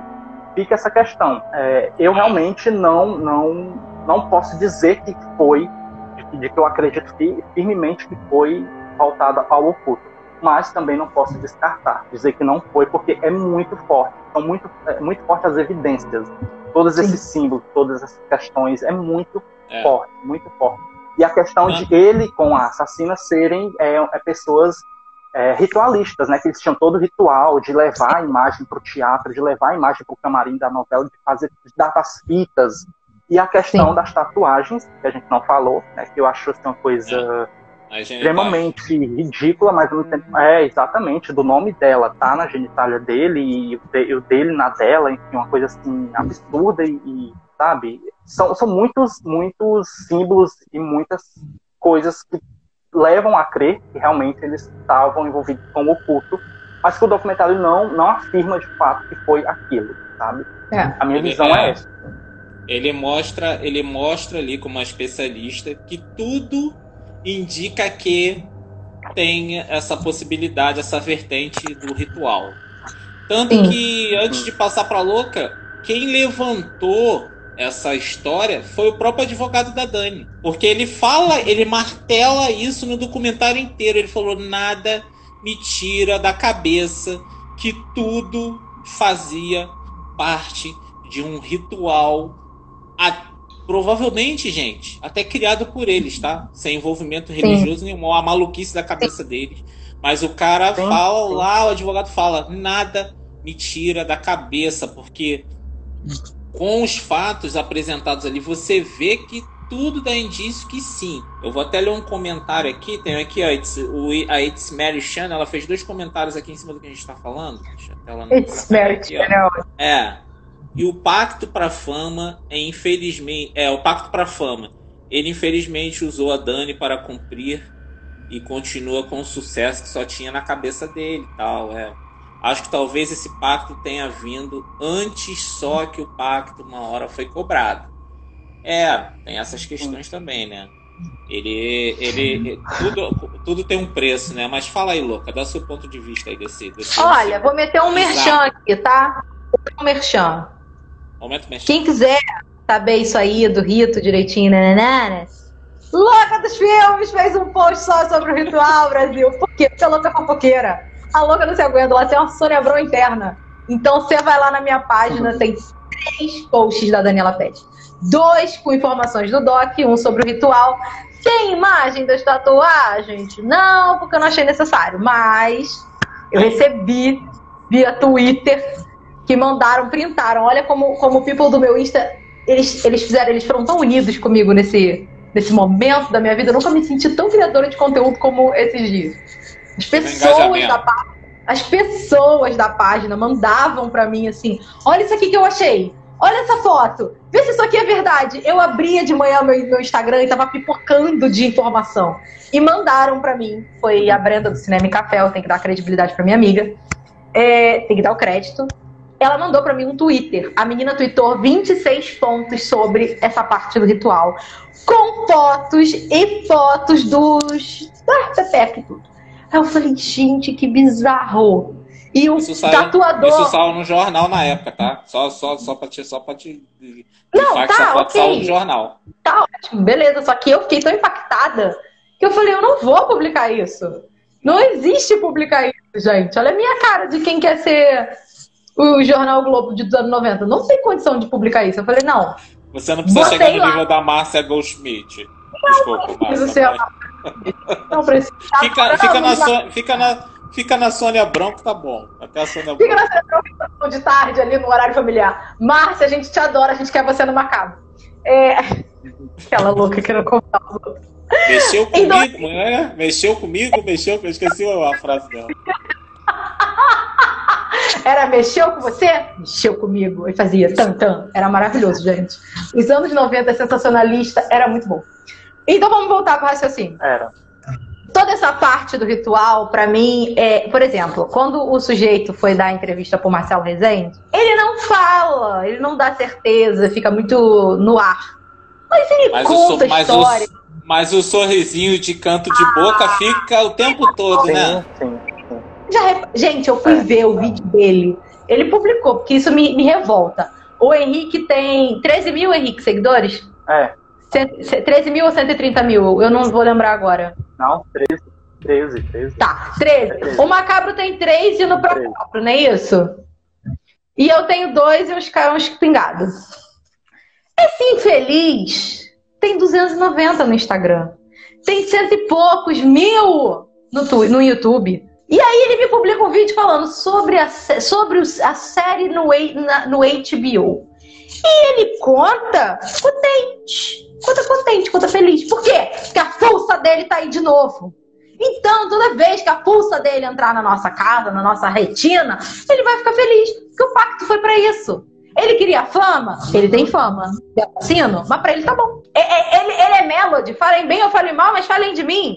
Ele é assim. Entendeu? Então, assim, se foi, eu acredito que tenha sido, mas eu acredito que tenha sido e tenha sido mal executado. Eu acredito nisso. Mal executado do que eu quero dizer assim. Tudo bem, para quem faz esse tipo de ritual, houve o sucesso do sacrifício, ok. Mas o que eu quero dizer assim, foi mal sucedido pelo fato de te descobriram. Porque se tu é bem sucedido no teu rolê, tu não vai deixar pista, Bruno Goleiro. Você não deixa, você não deixa como Sabe, o Jay Simpson? Se a luva não cabe, não tem briga, entende? Então, se, cara, vira a placa do seu carro. Sabe? Então, para mim, ele montou a palhaçada toda, fez o que fez, fez a brutalidade, porque ele é um monstro, ele é um imbecil. E aí, aí agora? Ai, não, ela foi visitar uma amiga. Que amiga? Nove da noite, quem vai visitar amiga? Tá maluco? Sabe? Todo mundo preocupado com a garota e ele, não, não sei. E chega na delegacia abraçando os outros. Aquela situação que o Fábio Assunção conta de que levantou o Raul Gazola todo mundo junto, eu concordo. E para mim o Raul Gazola tinha que encontrar esse cara na rua e dar na cara dele. Eu tenho uma seguidora que ela mora em Minas, ela já falou para mim: Ah, eu tava na casa da minha tia, minha tia falou: Não, porque o pastor Nenenes, que eu não vou citar o nome dele, ele lá da igreja, não sei o que, não, não, e o pastor, não sei o quê. Quando ela deu o Google no tal do pastor, é do sujeito. Ela falou: Você faz parte dessa igreja? Ela ficou chocada. E ela falou: Ele mora aqui, ó, num bairro aqui em Minas Gerais, um bairro, um bairro de rico e tal. O que ele quer, ele teve. Você entende? Então, para mim, teve rito sim. Para mim, ele fez de caso pensado sim. Gente, eu peguei uma foto aqui no, no post que eu, que eu criei, no último post. Tem uma foto dele no tribunal, sorrindo. Você está prestes a ser condenado e você sorri. Você está prestes, a, você está em pleno julgamento e você quer montar uma cena para mostrar para o produtor. É uma cena, é. É Sabe? Uma cena, ele faz toda uma cena. Ele é todo teatral no. É. Ele quer é. mostrar. Não, eu, gente, ele, ele fala: Eu posso levantar? Ele fala pro juiz: Excelência, posso levantar? Não, porque eu peguei. Ele, olha, esse texto dele eu já decorei. Ele fala assim: é porque eu peguei Daniela aqui e como eu tinha um porte, ele adora falar que ele tinha um porte, que ele era forte, que ele era sarado, é. eu era, eu era mais malhado. Então, na hora que eu peguei ela aqui, ó, pra afastar ela da minha mulher, pra vocês verem como eu já decorei, de tantas vezes que eu já assisti isso. Pra afastar ela da minha ex-mulher que tava grávida, porque eu não podia bater na cara dela, não podia bater no corpo dela. Então eu batia só nos peitos aqui, pra afastar ela. E quando eu vi, a Dani tombou. Ele adora encenar isso. Ele adora contar essa história. Ele usa isso como testemunho na igreja para mostrar que ele é o homem milagre. Então, é. para mim, isso foi feito sim. Concordo com o advogado sim. E eu vou dar a palavra para o Macabro, porque eu já estou me alterando, eu tenho que me controlar tomando é. remédio. Seu marido falou assim, acabou de comentar aqui, falou: minha, minha esposa tá não vai, não vai dormir a semana toda por causa dessa live. Ele acabou de comentar aqui. Boa noite, ouvida. E a, as meninas já aterrorizadas aí, boa noite, que o bicho tá pegando aqui, então às vezes não tá vendo, tá. É. A aterrorizada é a nossa parceira, pô. Ingrid. Ah, elas são ótimas. Aniversariante. Aniversariante, a Daiane, meus parabéns, tá aproveitando o gancho aniversário Beijo, dela hoje. Aí ela, eu, eu não sei qual das duas que fizeram um comentário aqui, porque as duas acessam, né? Mas tá aqui. É óbvio que ele viraria pastor, é. né, amiga? Isso não me surpreendeu. É, esse aí é o, é o, é o ato 2 dele, né, da história. É. Né, da, é. é. Ele também foi eu muito bom. Essa questão que a, ah, uh -huh. ah, lá, essa questão que a Luca fala. Fala, Henrique, dele, falar. De, de, de, dele narrar de como é que ele fez, né? Que agarrou a Dani aqui, estava protegendo a, a, a, esposa dele que estava grávida e tudo. Pois é. Como é que, um homem daquele é porte vai se sentir ameaçado por, por uma menina de 22 anos, sabe? É, é, é, você fica assim. E uma coisa assim que, que é terrível de se pensar é o seguinte, vou ser bem breve aqui, mas quando você, no caso, um assassino, ele quer matar alguém ou, ou você vai matar alguém, basta uma, uma facada, um tiro ou algum, algum é, é, ato de violência em determinada parte do corpo, um, já resolve, já mata. Se você for no canto certo do corpo. eles deram 12. 12 perfuradas no, no, na região torácica dela, próxima ao, ao, ao, coração, e mais Em quatro no pescoço. O coração Isso. formou um Ou círculo. seja, ele, ou seja, eles, eles foram além de matar ela. Porque para matar você, indo no local certo do corpo, você dá uma ou duas, no máximo E três, e já mata a pessoa. Eles deram, mais, cara, muito mais. Eles foram além de matar, sabe? Isso e é terrível de se pensar. Eles não queriam só matar ela. Não era só matar. Era algo uma muito raiva além envolvida disso. ali muito Entende? grande. É. Tinha um sentimento Sim, ali muito sim. forte ali. Muito forte. Foram Sim, 12. Exatamente. É. Foram 12 Vamos perfuradas. dar E já, e já que vocês. Vamos- Deixa eu abrir um parêntese de piração aqui. Só para deixar o povo instigado de que isso foi um ritual. Foram 12 no coração. Um coração, né, 12 furos, a gente divide isso por 2, dá 6. Levando em conta que a lenda urbana de 6, seu número maligno. ah, Beleza, 6. Ah, mas foram 18. Ah, já entendi que foram 18. Mas, em quantas partes foram os Seis, golpes? seis, foram tra seis. foi traqueia, foi coração e, se eu não me engano, foi ombro. Então, assim, É, você tem dois no peito, você tem não sei quantos na traqueia e você tem não sei quantos aqui. Então, em três lugares diferentes, no coração foram 12, foram 18 no total, divide. Então, você tem seis. Então, eu só queria levantar aqui essa conta matemática que eu me deu agora start. Exatamente. E eu quero deixar aí mu- pro mundo, se o mundo quiser falar foi um ritual. Deixa o seu like, comenta, se inscreve no canal. E aproveitando que vocês estão falando aí, vou levantar agora que a gente está chegando já no ápice dessa parada. Gente- o pessoal já sabe os desfeitos, é, os o desfecho da situação, mas eu vou levantar um momento que é o momento que a, a história racha, que é quando lá. Ah, eu sou um assassino, confesso. Eu realmente fiz. Eu, aquela encenação toda. Ah, Brasil, não me julguem, por favor. Eu fiz foi um acidente, não sei o quê. Aquela conversa fiada toda que faltou tapa naquela cara lá na prisão pra caramba. Que eu acho que ele ainda ficou bem lá. Lá ele tava protegido. Glória Maria, Ele você está ela. preso. É, Estou sendo bem tratado. a família da sujeita é uma família com grana. E, passados-se dois anos do ocorrido, a família da sujeita começou a fazer um meio que um afastamento da sujeita, do sujeito da história. E ele começou a perceber que ele não era mais o centro das atenções. E aí, ele, depois de dois anos contando a mesma história, decide dar o troco e envolver a sujeita, que eu não vou falar o nome dela, nem o atual, nem o antigo. É, ela tem, mudou de nome. É, na história e falou assim: não, Brasil, eu preciso escrever um livro, dar uma entrevista, porque essa história não vai acabar agora, eu não posso perder o meu palco, porque senão como é que vai ficar meu ego? Claro. Fulana Óbvio. ajudou. Dois anos se passaram, saiu uma nota no jornal e aquele tiozinho do rabo de cavalo que viu o casal em pé e a polícia falando que era a Dani o sujeito, ele fala assim: não, não, não, não, não. A mulher que tava em essa que tá no jornal. E a história dá um plot twist que ninguém esperava. Parece coisa de filme. A história dá uma reviravolta que fica todo mundo assim: Oi? Então o bagulho é pior do que o aparecia. Porque ele inclui a sujeita na história e aquelas brechas que faltavam começam a se encaixar e cair igual um dominó em sequência.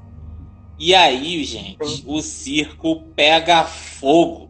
Literalmente, advogados abandonam o caso e vai aquela UE e vem aquele advogado de bigode que, nossa senhora, ai, chega a dar um nervoso de falar daquele senhor, mas ele estava defendendo a função dele como advogado e fazendo aquilo de palco. O cara era do mesmo. eu Não vou comparar com, com a- o sujeito Não. lá, quase que eu falei o nome.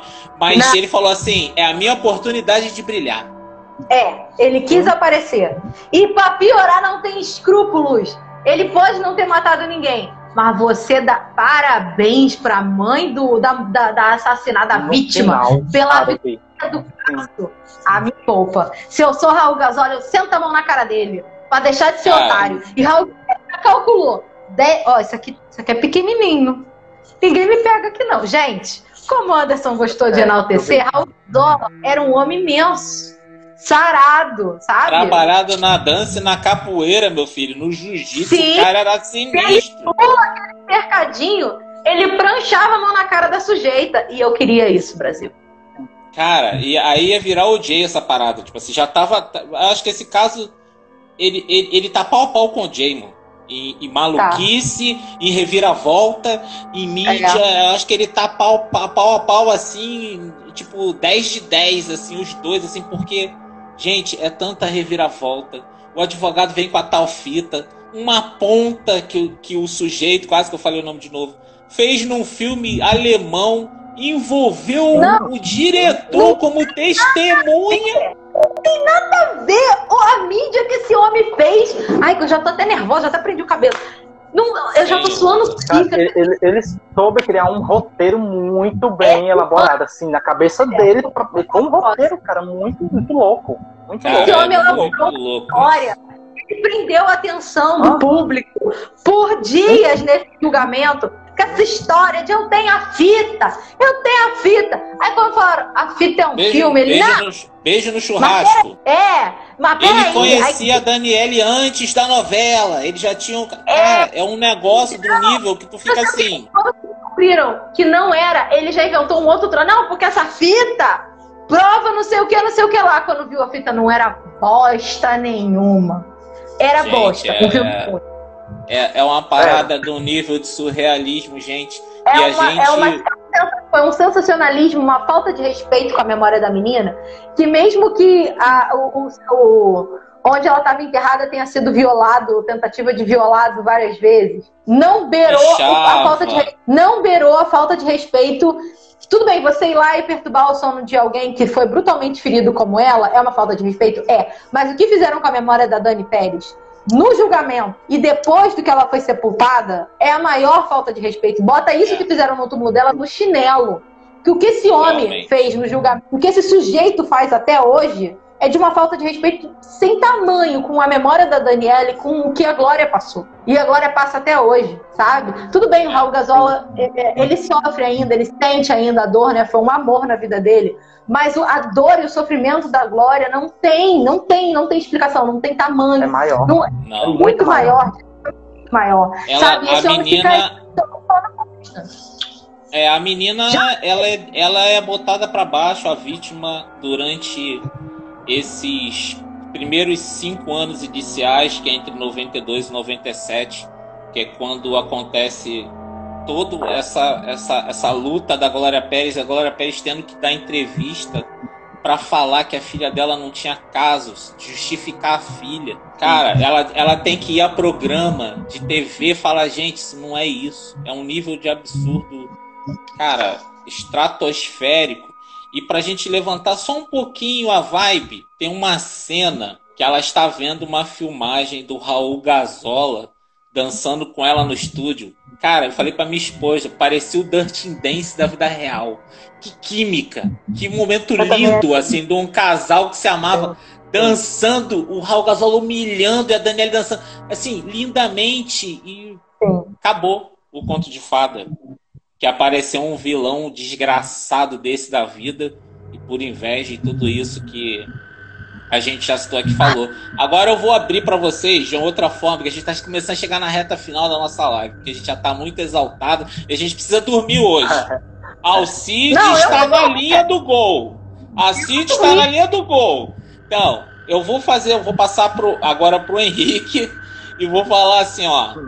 Um momento que a gente não citou aqui, que você acha que deve se colocar aqui no assunto pra gente não perder, porque é tanta coisa, gente.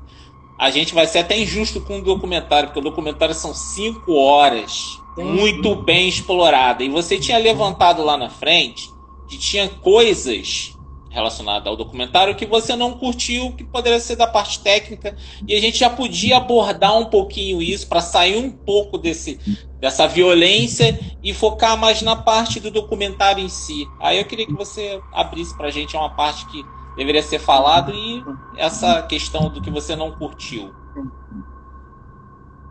a parte do que, do que assim, foram diversos, diversos momentos que me marcaram, que eu me emocionei de verdade, fiquei arrepiado com, com o documentário. Mas um que realmente me chocou, assim, que me revoltou, foi uma frase da, da, da Glória que ela fala. Ela falou na época, foi um trecho da entrevista da época que ela disse, da época do julgamento. Ela disse: é, os dois assassinos, por mais que estão sendo julgados e vão ser condenados, ainda assim eles terão um futuro. A minha filha que morreu nunca mais. Isso, cara, tá aí, eu me arrepio todo. Isso é, é, é de um, sabe? É, a única coisa que eu tenho para falar é, é, porque não, você não consegue. Depois, a mãe no nível de dor, quando ela fala aquilo ali, você abaixa a cabeça e pensa assim, eu lamento muito, porque hoje, uhum. para quem não isso, sabe, se não tivesse isso, acontecido essa maluquice toda, a Daniela estaria fazendo 52 anos hoje. Você imagina a carreira que essa menina teria pela frente, onde ela Ela seria uma Cláudia Raia. Ela seria uma Cláudia Raia. Uhum. Mas segue, Henrique, pode falar.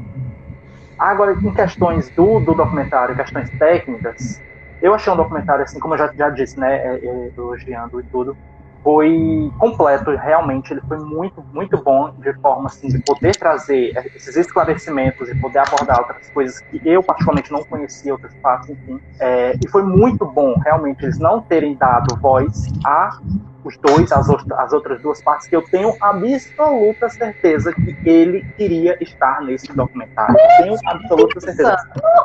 Ela, ela eu já não sei, ela eu já não sei, mas ele tenho certeza que qualquer brecha ele tá entrando ali para botar a cara dele e a voz dele, falar o que ele é, o que ele quer falar. Então, foi muito bom o documentário não ter dado voz a ele hoje, atualmente, o, o ele de hoje, né? Porque usaram a, os trechos que foi necessário, é preciso mostrar os trechos passados da, de toda a história, de todo, enfim, das filmagens do que ele já falou antes, mas hoje realmente, assim, eu bato palmas por realmente eles terem deixado ele de lado.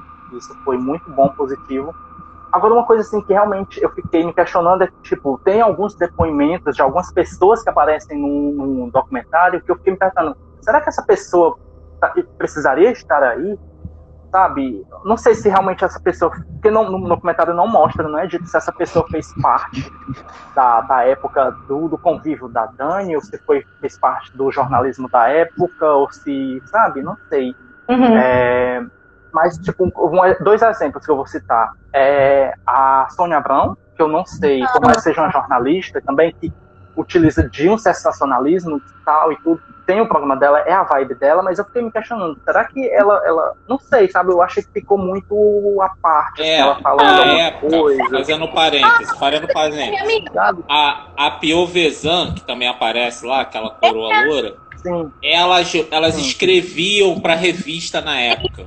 Sim. Porque na época elas não, é, elas não eram de TV, elas escreviam para as é. revistas de, que tinham fofoca na época. Sim, deixa eu defender minha amiga, peraí. Minha amiga Sônia, dona, Vai, defenda. Tomando café. Não, não tô, não tô falando mal, não tô falando mal, tô dizendo que. Não, é porque, é, hein, louca, só um parênteses rapidinho. É porque hoje a gente, a, o grande público que tá vendo o documentário, tá vendo a Sônia Abrão da TV.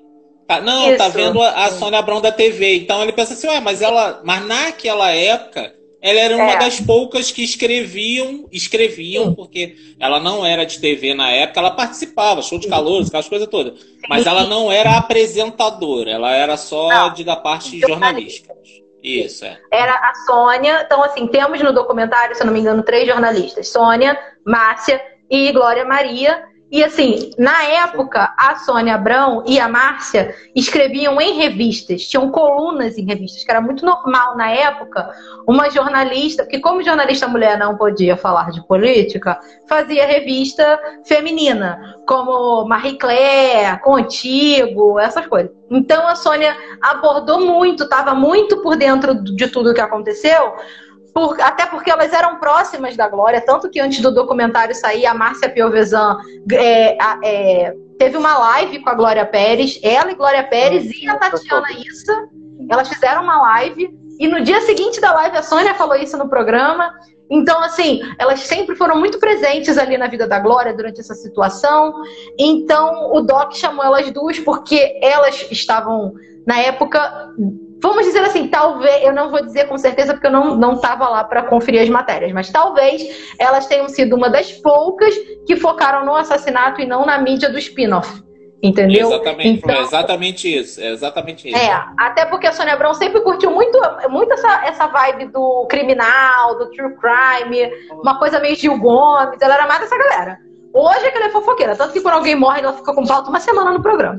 Então, assim, ela gosta dessa vibe.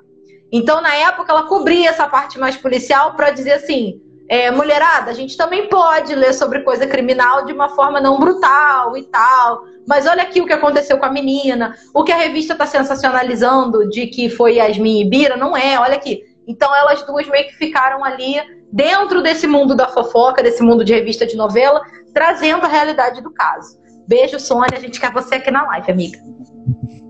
Adoro Agora, você, você tem uma outra pessoa, um outro momento também, alguma dúvida, Henrique, de alguma outra pessoa que apareceu que você fala assim, ah, de repente Não, você tem algum não. outro? Não, tinha o, o Wolf Maia, quando, eu, quando ele apareceu eu estranhei, mas depois eu fiquei analisando que ele estava ali para falar do espetáculo que ele dirigiu, que o É, do assassino Blue esteve Jeans. presente no espetáculo. Porque ele, ele teve contato com o assassino, né? Mas, mas Sim. depois é que eu fui pensar sobre isso, não. Mas, mas, mas foi isso. E o a- resto, o E a questão da carta também, né? Que a carta de a carta de demissão, né, fazendo um aspas aqui, que, Ah, o, sim. que o sujeito fez pro Wolf Maia, tipo, ah, você vai me ver, eu sou, eu vou acontecer aquela coisa bem vilão de desenho animado que não tinha vilão de antes fosse, né? Praticamente o Dick Vigarista de tão imbecil É. que ele é. É, antes fosse. Mas aí tem essa questão toda. E, louco, você tem algum momento que você. Aí das suas anotações, a gente já falou bastante coisa. Mas algum momento que você acha que precisa ser falado aqui, que é importante que a gente passou batido aí, que a gente deu mole? Tá, vou voltar rapidinho aqui na parada do ritual, porque eu notei uma coisa no episódio 1, que passou muito rápido no episódio 1, e depois voltou, acho que no episódio 5, que é um close no, na urna, não vou falar caixão porque eu acho caixão é uma palavra muito feia, mas na urna, onde a Dani tá deitada ali já no velório e tal. A Dani tá careca, gente. A Dani foi enterrada careca. Por quê? Não sei. Isso ficou martelando na minha cabeça. É verdade! Bem É. pontuado No- isso. ritual, falam, no negócio da história do ritual, falam assim: tirar uma mecha. Se tirar uma mecha, você tira de qualquer parte. Só que o close que deram na Glória, falando assim: não, eu fazia carinho nela, na hora que falaram do, do sepultamento, no primeiro momento. dessa cena. E nos últimos aparece um close dela deitadinha assim no velório e tal. Ela está careca. Por que ela está careca? Isso não foi explicado. E agora que eu tenho todas as minhas dúvidas esclarecidas, me brotou essa que eu até agora não sei o porquê. Já É pesquisei em verdade. tudo que foi lugar e não tive resposta do porquê que ela foi enterrada careca. É mu- muito, muito estranho isso. E essa Dois. Parada. Do... Fala, pode falar, louco. Tá com a ficha aí. Dois, eu queria que abordassem mais a história da sujeita. Por quê? Pra mim, a sujeita é uma boa e velha música do Paralamas. Entrou de gaiato nesse navio. Por quê? Por indução, indução, desculpa, do sujeito. Induziu ela a sentir ciúme, induziu ela a, Ou sei não. lá. É, tá, Ou- pode ser não. Ou ela, ou ela pode ser o vilão por trás de todo o plano. Eu acredito nisso. Ser também, mas por que, É, que eu tô falando posso- isso? Aham. Gente, no doc aparece a declaração dela na Polinter xingando Daniela. Falando Aham. um monte de coisa, sabe? Uma inveja sem tamanho. E aí depois Fa- você observa. Faria isso, mil isso- vezes. É, eu fui observar os looks. É porque eu não quero dizer que ela se vestia igual numa tentativa de parecer com a Dani, porque a moda dos anos 90 é muito igual, é muito parecida. Mas então eu senti isso. Aí ela me sai e vai fazer direito na faculdade onde a garota estudou, sabe? Sendo Não do feliz. promotor. Com um advogado de defesa. é. Com um advogado de defesa. Isso foi o mais bizarro. não satisfeita, teve uma filha e pega a filha e põe na escola de dança da Dani, vai se tratar, sabe? E na Você escola é do Wolf Maia. E na escola do Wolf Maia, porque eu vi uma entrevista do Wolf Maia lá no Papagaio Falante com o Sérgio Malandro. Ele falou brevemente desse caso antes do documentário sair. E ele falou: a sujeita teve a audácia de levar a filha dela para estudar na minha escola. E eu neguei. Eu falei: não vai. É nesse nível, muito absurdo. Então eu acho isso. que ela era tão focada tão invejosa na vida da Dani que ela fez uma coisa do tipo: já que eu não posso ser você, então você não vai mais existir. Já que o meu marido tá, porque eu tenho para mim que esse egocentrismo dele, essa, esse narcisismo dele, despertou nela, vamos supor, ela já tem a tendência em ser possessiva e ciumenta, como disse o ex-noivo dela. E aí ele despertou tudo isso nela, mostrando um tipo de a Daniela, porque ele já falou isso em entrevista, falando assim: "Ah, minha mulher falou que o Raul é mais bonito que eu". E ele ligava para a produtora pedindo para a produtora ligar para Daniela, para Daniela ligar para ele. Então vamos supor que a Daniela tenha ligado uma vez ou outra, para ele ter o prazer idiota de olhar para a mulher e falar: viu? Ela está me procurando. Sabe? Então, assim, umas coisas pequenas, umas coisas medíocres, umas coisas uh, pequenas, que nem ele. Então, assim, talvez ele tenha aflorado esse sentimento dela em relação a Daniela para incluir ela nessa nhaca, sabe? Nessa, nessa coisa que ele criou. Então, assim, eu entendo que a culpa é dele, eu entendo que ela. Mas eu Pra mim, eu não tô querendo, não tô querendo botar pano pra ela, não. Pra mim, ela é culpada e ela deu as estocadas dela ali. Mas assim, eu acho que como ele curte essa mídia e ele adora aparecer, ela não. Ela meio que tipo, eu fiz a minha merda, eu vou ficar quieta, eu vou seguir minha vida. Ele não. Ele quer escrever livro, ele quer falar, ele quer não sei o quê. Ela fez a merda, saiu, aprontou o que ela aprontou só... e se mas, É, mas aí que tá o ponto principal. Enquanto eles eram o casal, ele, ele se vangloriava, mas ainda não escrevia o livro, as coisas todas. O circo pega fogo de vez quando tem um rompimento. Quando Sim, ele se sente sei. abandonado, é aí que vem a, a questão toda. Eu acredito tá, que ela tá é a, ela que planejou. Eu não acredito que foi ele que fez, não. Fez assim, por conta ah. própria tudo. Eu acredito que ela planejou de alguma os dois, forma. Os dois Houve um planejamento. como é que, é? Todos os indícios que a gente também não comentou, que porteiro falou que eles saíram com a roupa de cama debaixo do braço, como se fosse dormir, a questão Sim. do posto, tudo, to, todo o trâmite, porque o, o, interessante do documentário é que ele mostra a uhum. primeira versão da história, o fato, a primeira versão que deram na época, prova Sim. que as versões eram todas falsas, que não se encaixavam Aí ele inventa uma outra história, ele começa a alterar a história, aí o documentário mostra que aqueles fatos que ele narra não condiz. Aí vem o, começa o julgamento e vem o, o fato real, que é todo construído, tintim, tintim. Ela passou por isso, esse viu, esse falou, o outro passou de carro, viu, falou onde estava, ligou para a polícia porque tinha tido um assalto na região, tava todo mundo em alerta pela própria polícia, ó, fica alerta porque tá tendo uns assaltos aqui, aqui é muito escuro. Então, esses fatores todos fizeram a construção dessa história. Agora, o mais surpreendente, que é agora que a gente está chegando na reta final, é o episódio 5, Julgamento. O dia do julgamento, que é o dia mais polêmico ali da, da, da, da parada. É o ápice ali do neto. Que a gente vê ali ela, a sujeita, ainda bancando a vítima, falando manso, falando baixo, fazendo essa vozinha, enquanto o Guilherme tá lá, não, um zóio desse tamanho assim, ó.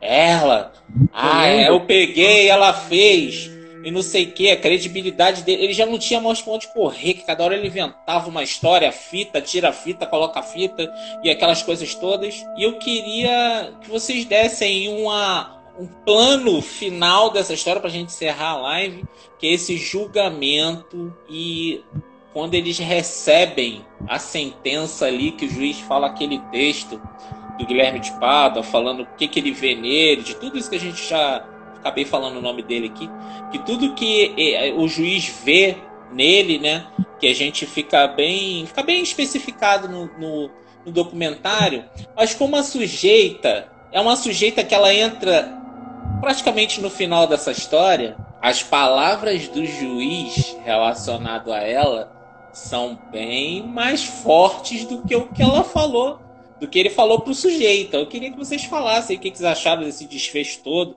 a questão da pena. Deveria ter ganho mais tempo, claro, para mim estava lá até hoje preso.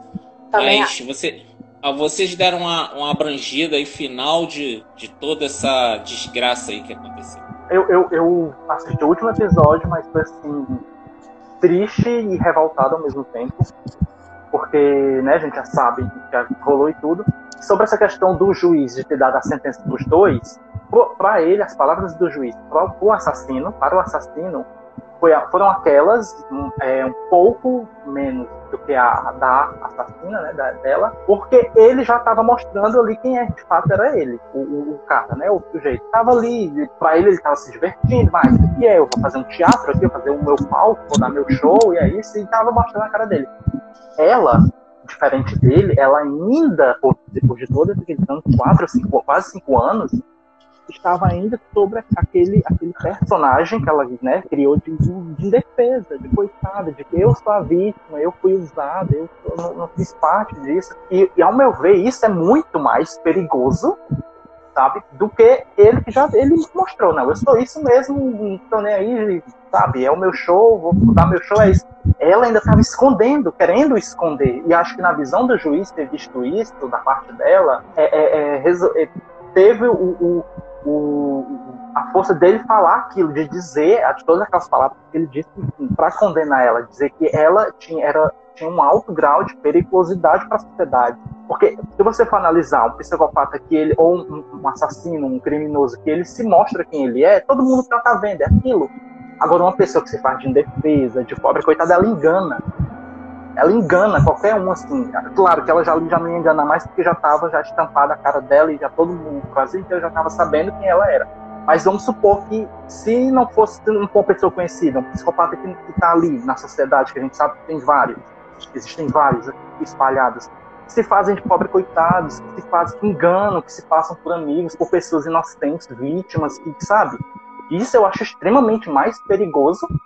Sim. Essas pessoas elas podem ter acesso podem entrar em diversos ciclos ali, círculos de amigos, de trabalhos, e sabe, pode percorrer pela sociedade, enquanto outros que já estão, como ele, no caso, a personalidade dele de narcisista, de egoísta, de enfim, já ter chutado o balde, meu, o pau da barraca e ter dito é o meu, meu show, sou isso, eu fiz mesmo. Eu acho que essa, essa visão, dessa característica dos dois, né, de cada um, acho que o juiz viu e realmente analisou que ela é, realmente, de fato, tem um grau de periculosidade muito maior. Assim, foi a minha visão, a visão que eu tive de, dessa sentença dos dois.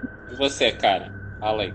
Eu acho que, assim, ela é a grande artista desse circo que foi esse julgamento, porque, vamos dizer assim, o sujeito, dentro, quando você entra num circo, o sujeito é o grande elefante que fica ali para se exibir, né? De grandeza, de tamanho, de ocupar espaço e faz firula. Mas o que te toma atenção, o que você ri, o que você acha graça, o que te prende, é o palhaço. Porque ele está encenando, ele está fingindo, ele tem uma máscara, ele tem uma maquiagem que esconde a cara dele de verdade. Que ele pode ser um alcoólatra e a gente não sabe.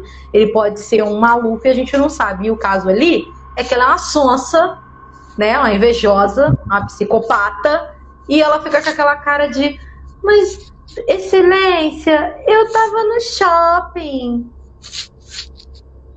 Eu não tava no shopping, tá? Então, assim, é aquela, aquela cara dela de Excelência, eu sou inocente. Aí vai pro Pedro Bial, fica essa história. Eu sou inocente, eu não sei porque eu tô nessa história. Fica com aquele olhar de doida, devaneando. Para, para de fingir que você tem sua cota de estocada, sabe? Então, assim, ela é muito mais perigosa e muito mais ardilosa do que ele. Porque ele quer, ele quer o show, ele quer o holofote, ele quer aparecer, ele quer ser o pavão do Animal Planet. Mas é ela que vai dar o gol. É ela que vai te dar o bote, sabe? Ele vai atrair você. Ó, agora montou aqui na minha cabeça deu um start.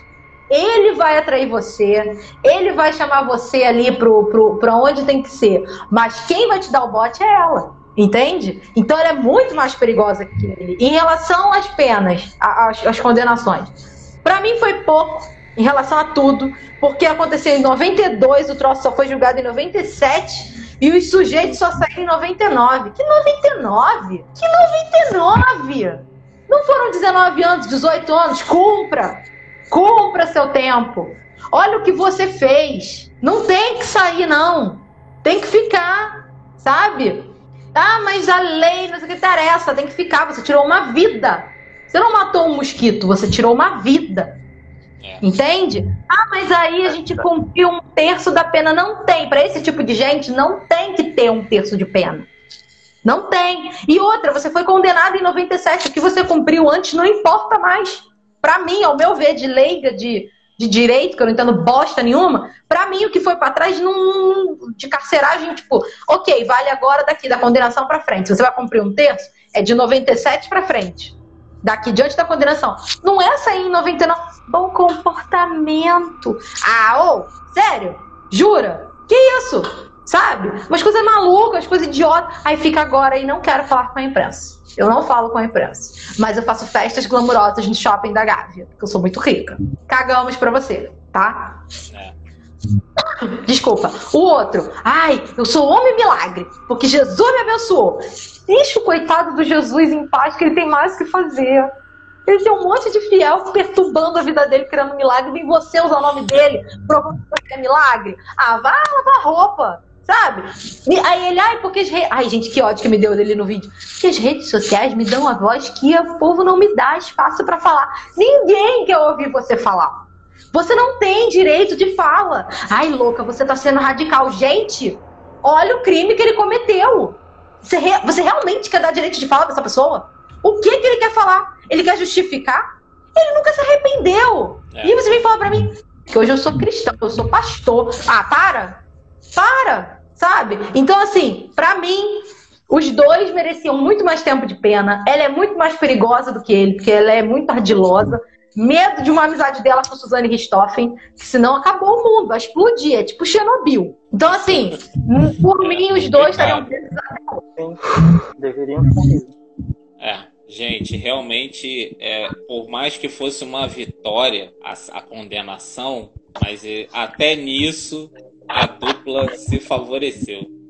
Sim. E, infelizmente, é, essas brechas da lei que estão aí até hoje, 30 anos depois, essas facilitações favoreceram ali o, o ex-casal, né? Agora ex-casal.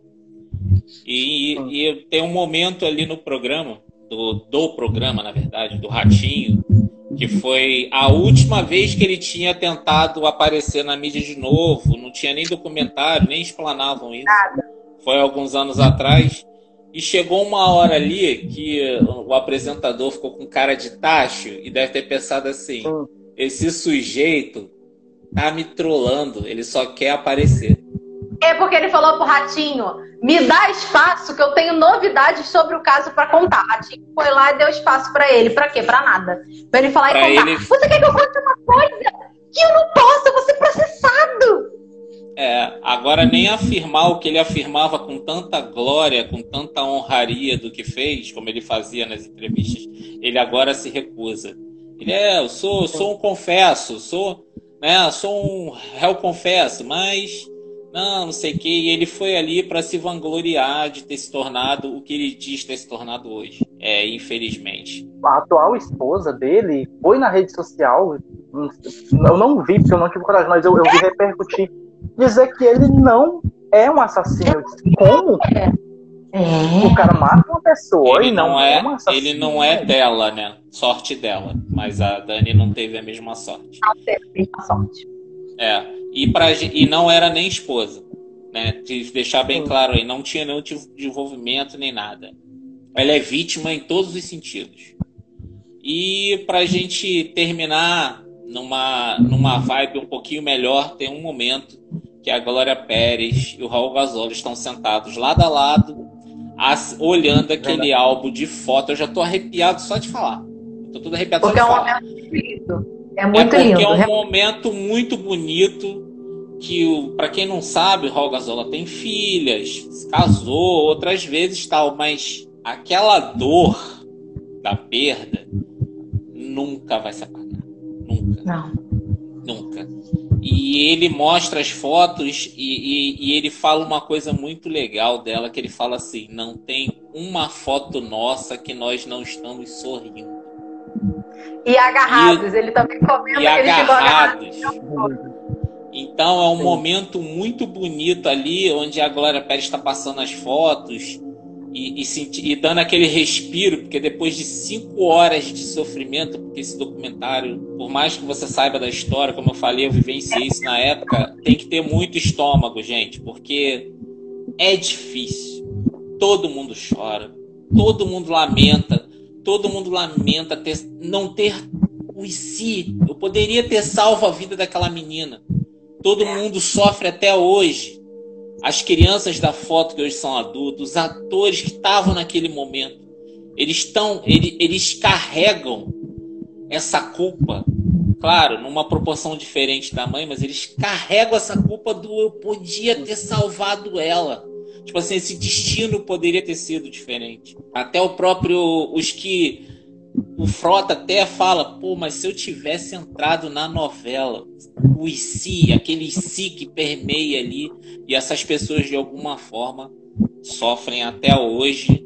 E esse documentário ele é essencial, ele precisa porque os pingos precisavam estar no seu existe para que a imagem da Dani agora com rede social, com tudo isso seja limpa definitivamente. E foi, porque, porque o documentário consegue fazer isso. Ele limpou a imagem dela e tirou parte daquele ranço e daquela batalha que a Glória Pérez carregava durante todos esses anos. Que ele chegou e falou assim: agora eu não preciso falar mais, tá tudo aqui. O que eu tinha para falar tá aqui. Gente, vocês querem saber? É só vocês assistirem e vocês vão entender tintim por tintim de tudo que aconteceu. E assim. Era muito necessário mesmo. Encerramos a nossa live. Confesso a vocês que foi uma live bem difícil. Eu me controlei alguns momentos aqui para não chorar mesmo, porque é muito tocante. Porque de acordo. É, porque você lembra, não é só o vivenciar da época quando vocês narravam certas coisas, eu ficava aqui pensando no que eu assisti, no sentimento que você vê ali. Ah, você vê uma mãe sofrendo é muito difícil. Né? Pela filha, por tudo isso que a gente cansou de falar aqui, é, a gente martelou. Um bem assim, tocada, que foi no julgamento, quando perguntam para ela: para que, que você trouxe essa patilha? Ela, isso aqui é minha filha. Aqui dentro tinha um pezinho que dançava. Gente, aquilo ali. É. A, a Glória Pérez, cara, é de um, é de um poder. Ela, essa, essa mãe tem um poder que a gente, as pessoas falam, né? É, a mãe com os filhos não se compara. A gente é pai, a gente é, é, é, o segundo plano, ele é o coadjuvante dessa história, porque a ligação de mãe e filho é uma coisa surreal, porque você vê ela falando daquele jeito, gente. E mesmo assim, é tipo assim, é, é ela tomando porrada e levantando, tomando porrada e levantando, tomando porrada e levantando, tomando porrada. E de cabeça erguida. E tomando porrada de cabeça erguida, porque ela não tava ali baixando a cabeça. Ah, eu sou a coitada, não tão. Porque ela fala, muitas mães passam pelo que eu estou passando. Mas se eu não fizer o que eu estou fazendo, elas vão continuar passando pelo que eu estou passando. E a gente vê até hoje, tudo bem, teve algumas mudanças de lei, Maria da Penha, outras coisas todas relacionadas à mulher que foram acrescentadas ao longo desses anos. Mas tudo começou ali com a Daniele Pérez. Infelizmente, tudo começou ali. Ó, oh, no meu Entendeu? último post sobre o caso, eu botei uma foto da Glória e eu chamei de, tipo, um resumão, né? No fim do post, eu botei a glória da Glória, porque o que essa mulher viveu foi uma glória. Que ela alcançar tudo isso e conquistar tudo que ela conquistou com todas as dificuldades foi uma glória, foi uma vitória. As novelas seguintes, né? Porque não parou ali. Ali foi a primeira novela dela solo que ela comandou e na primeira novela aconteceu isso com ela. Isso. E o a primeira trabalho e uma, uma das coisas que eu botei ali foi: a Glória Pérez é uma mulher extremamente forte, porque ela não. Foi o que ela falou no doc. Eu não vivi o luto, porque eu tinha que lutar pela justiça e pela memória da minha filha. Com certeza. Então, assim, ela é uma mulher forte. Ela é uma é. mulher de uma força que você não tem noção. E ver isso ela contando no documentário é um negócio que mexe com a gente, mexe. Que você vê uma mulher forte, determinada, em busca de justiça, sem poder se jogar no chão e espinhar de dor, sabe? Ela engoliu e seguiu em frente. Não, eu vou, eu vou conseguir. Eu vou fazer justiça pela minha filha. E, E ela, decidi- ela decidiu voltar para terminar de escrever, de escrever a novela. Eu achei isso assim uma força absurda, porque eu acho que eu não teria essa, essa força de voltar, de abrir ali as páginas, a- a- a- sabe, o computador na época, não sei se como é que ela escrevia, e, e Ah, que perceber que a escrevia. personagem da filha, é, a personagem da filha dela não estava mais ali. Sim. Ela não ia escrever mais a, Yas- mais a história da Yasmin, não ia escrever mais, sabe? Eu não sei se eu teria essa força. E ela teve força e conseguiu. Claro, ela passou acho que uns 15, 20 dias afastada por conta, né? Enfim, precisou. Mas ela voltou para terminar a novela. Eu achei isso, sabe, de uma coragem, de uma força sim. absurda. É. Para conseguir terminar a história é, É, foi muito forte. muito forte. É. Realmente é, é- é impactante. Então é isso, meus queridos. Muitíssimo obrigado pela participação. Sei que foi uma live difícil, mas foi bom a gente botar para fora essa indignação É. que não tem como você não se compadecer com tudo aquilo. Cara. Tipo assim, é um negócio muito bizarro, absurdo, escroto.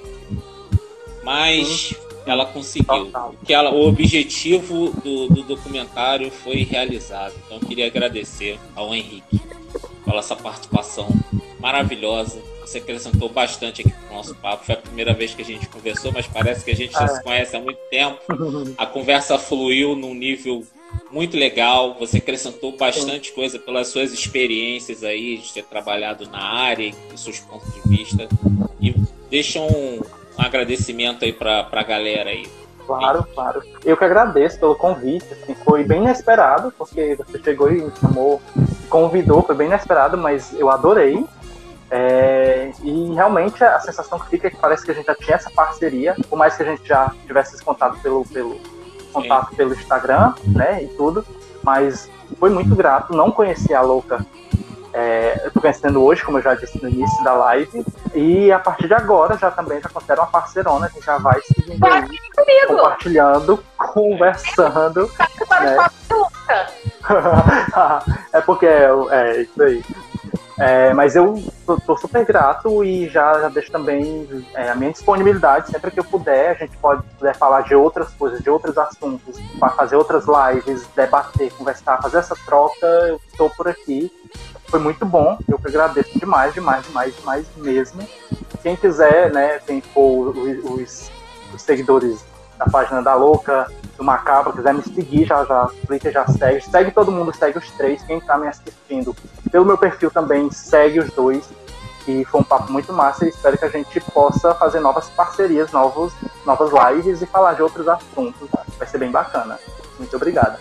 Com certeza, foi um prazer, uma honra conversar com você. Agora, Luca, sua despedida. People, beijo, tchau, mentira. Gente, obrigada por terem ficado aqui com a gente, ouvido meus surtos, meus vídeos, que eu sei que eu me alterei, desculpa, público. Mas eu tô com crédito, né, Anderson? É. Eu tô com crédito pra tirar em live. Prometo que eu paro, eu juro que eu paro. Brasil, obrigada por vocês terem ficado aqui. Obrigada ao people do meu Insta por me aguentar esses, essas semanas, essas duas semanas de surto que eu não vivi, eu só vivi em prol do DOC, em pesquisar coisa do DOC, em ir mais a fundo. Quase liguei pra Glória, coitado. Mas fiquei sem ficha pro orelhão da Tele. É, Henrique, obrigada. Foi muito bom poder conversar com você. Ah, que agradeço. Legal, te achei muito divertido. Já Foi quero você no papo de louca. Amanhã tem papo de louca, Vamos, Brasil? vamos. Sim, quatro da tarde. Qual é o assunto? Daniela Pérez. E tá tudo bem. Anderson, tamo junto, amigo. Obrigada, beijo. Mas é isso aí, gente. Obrigadão a todos.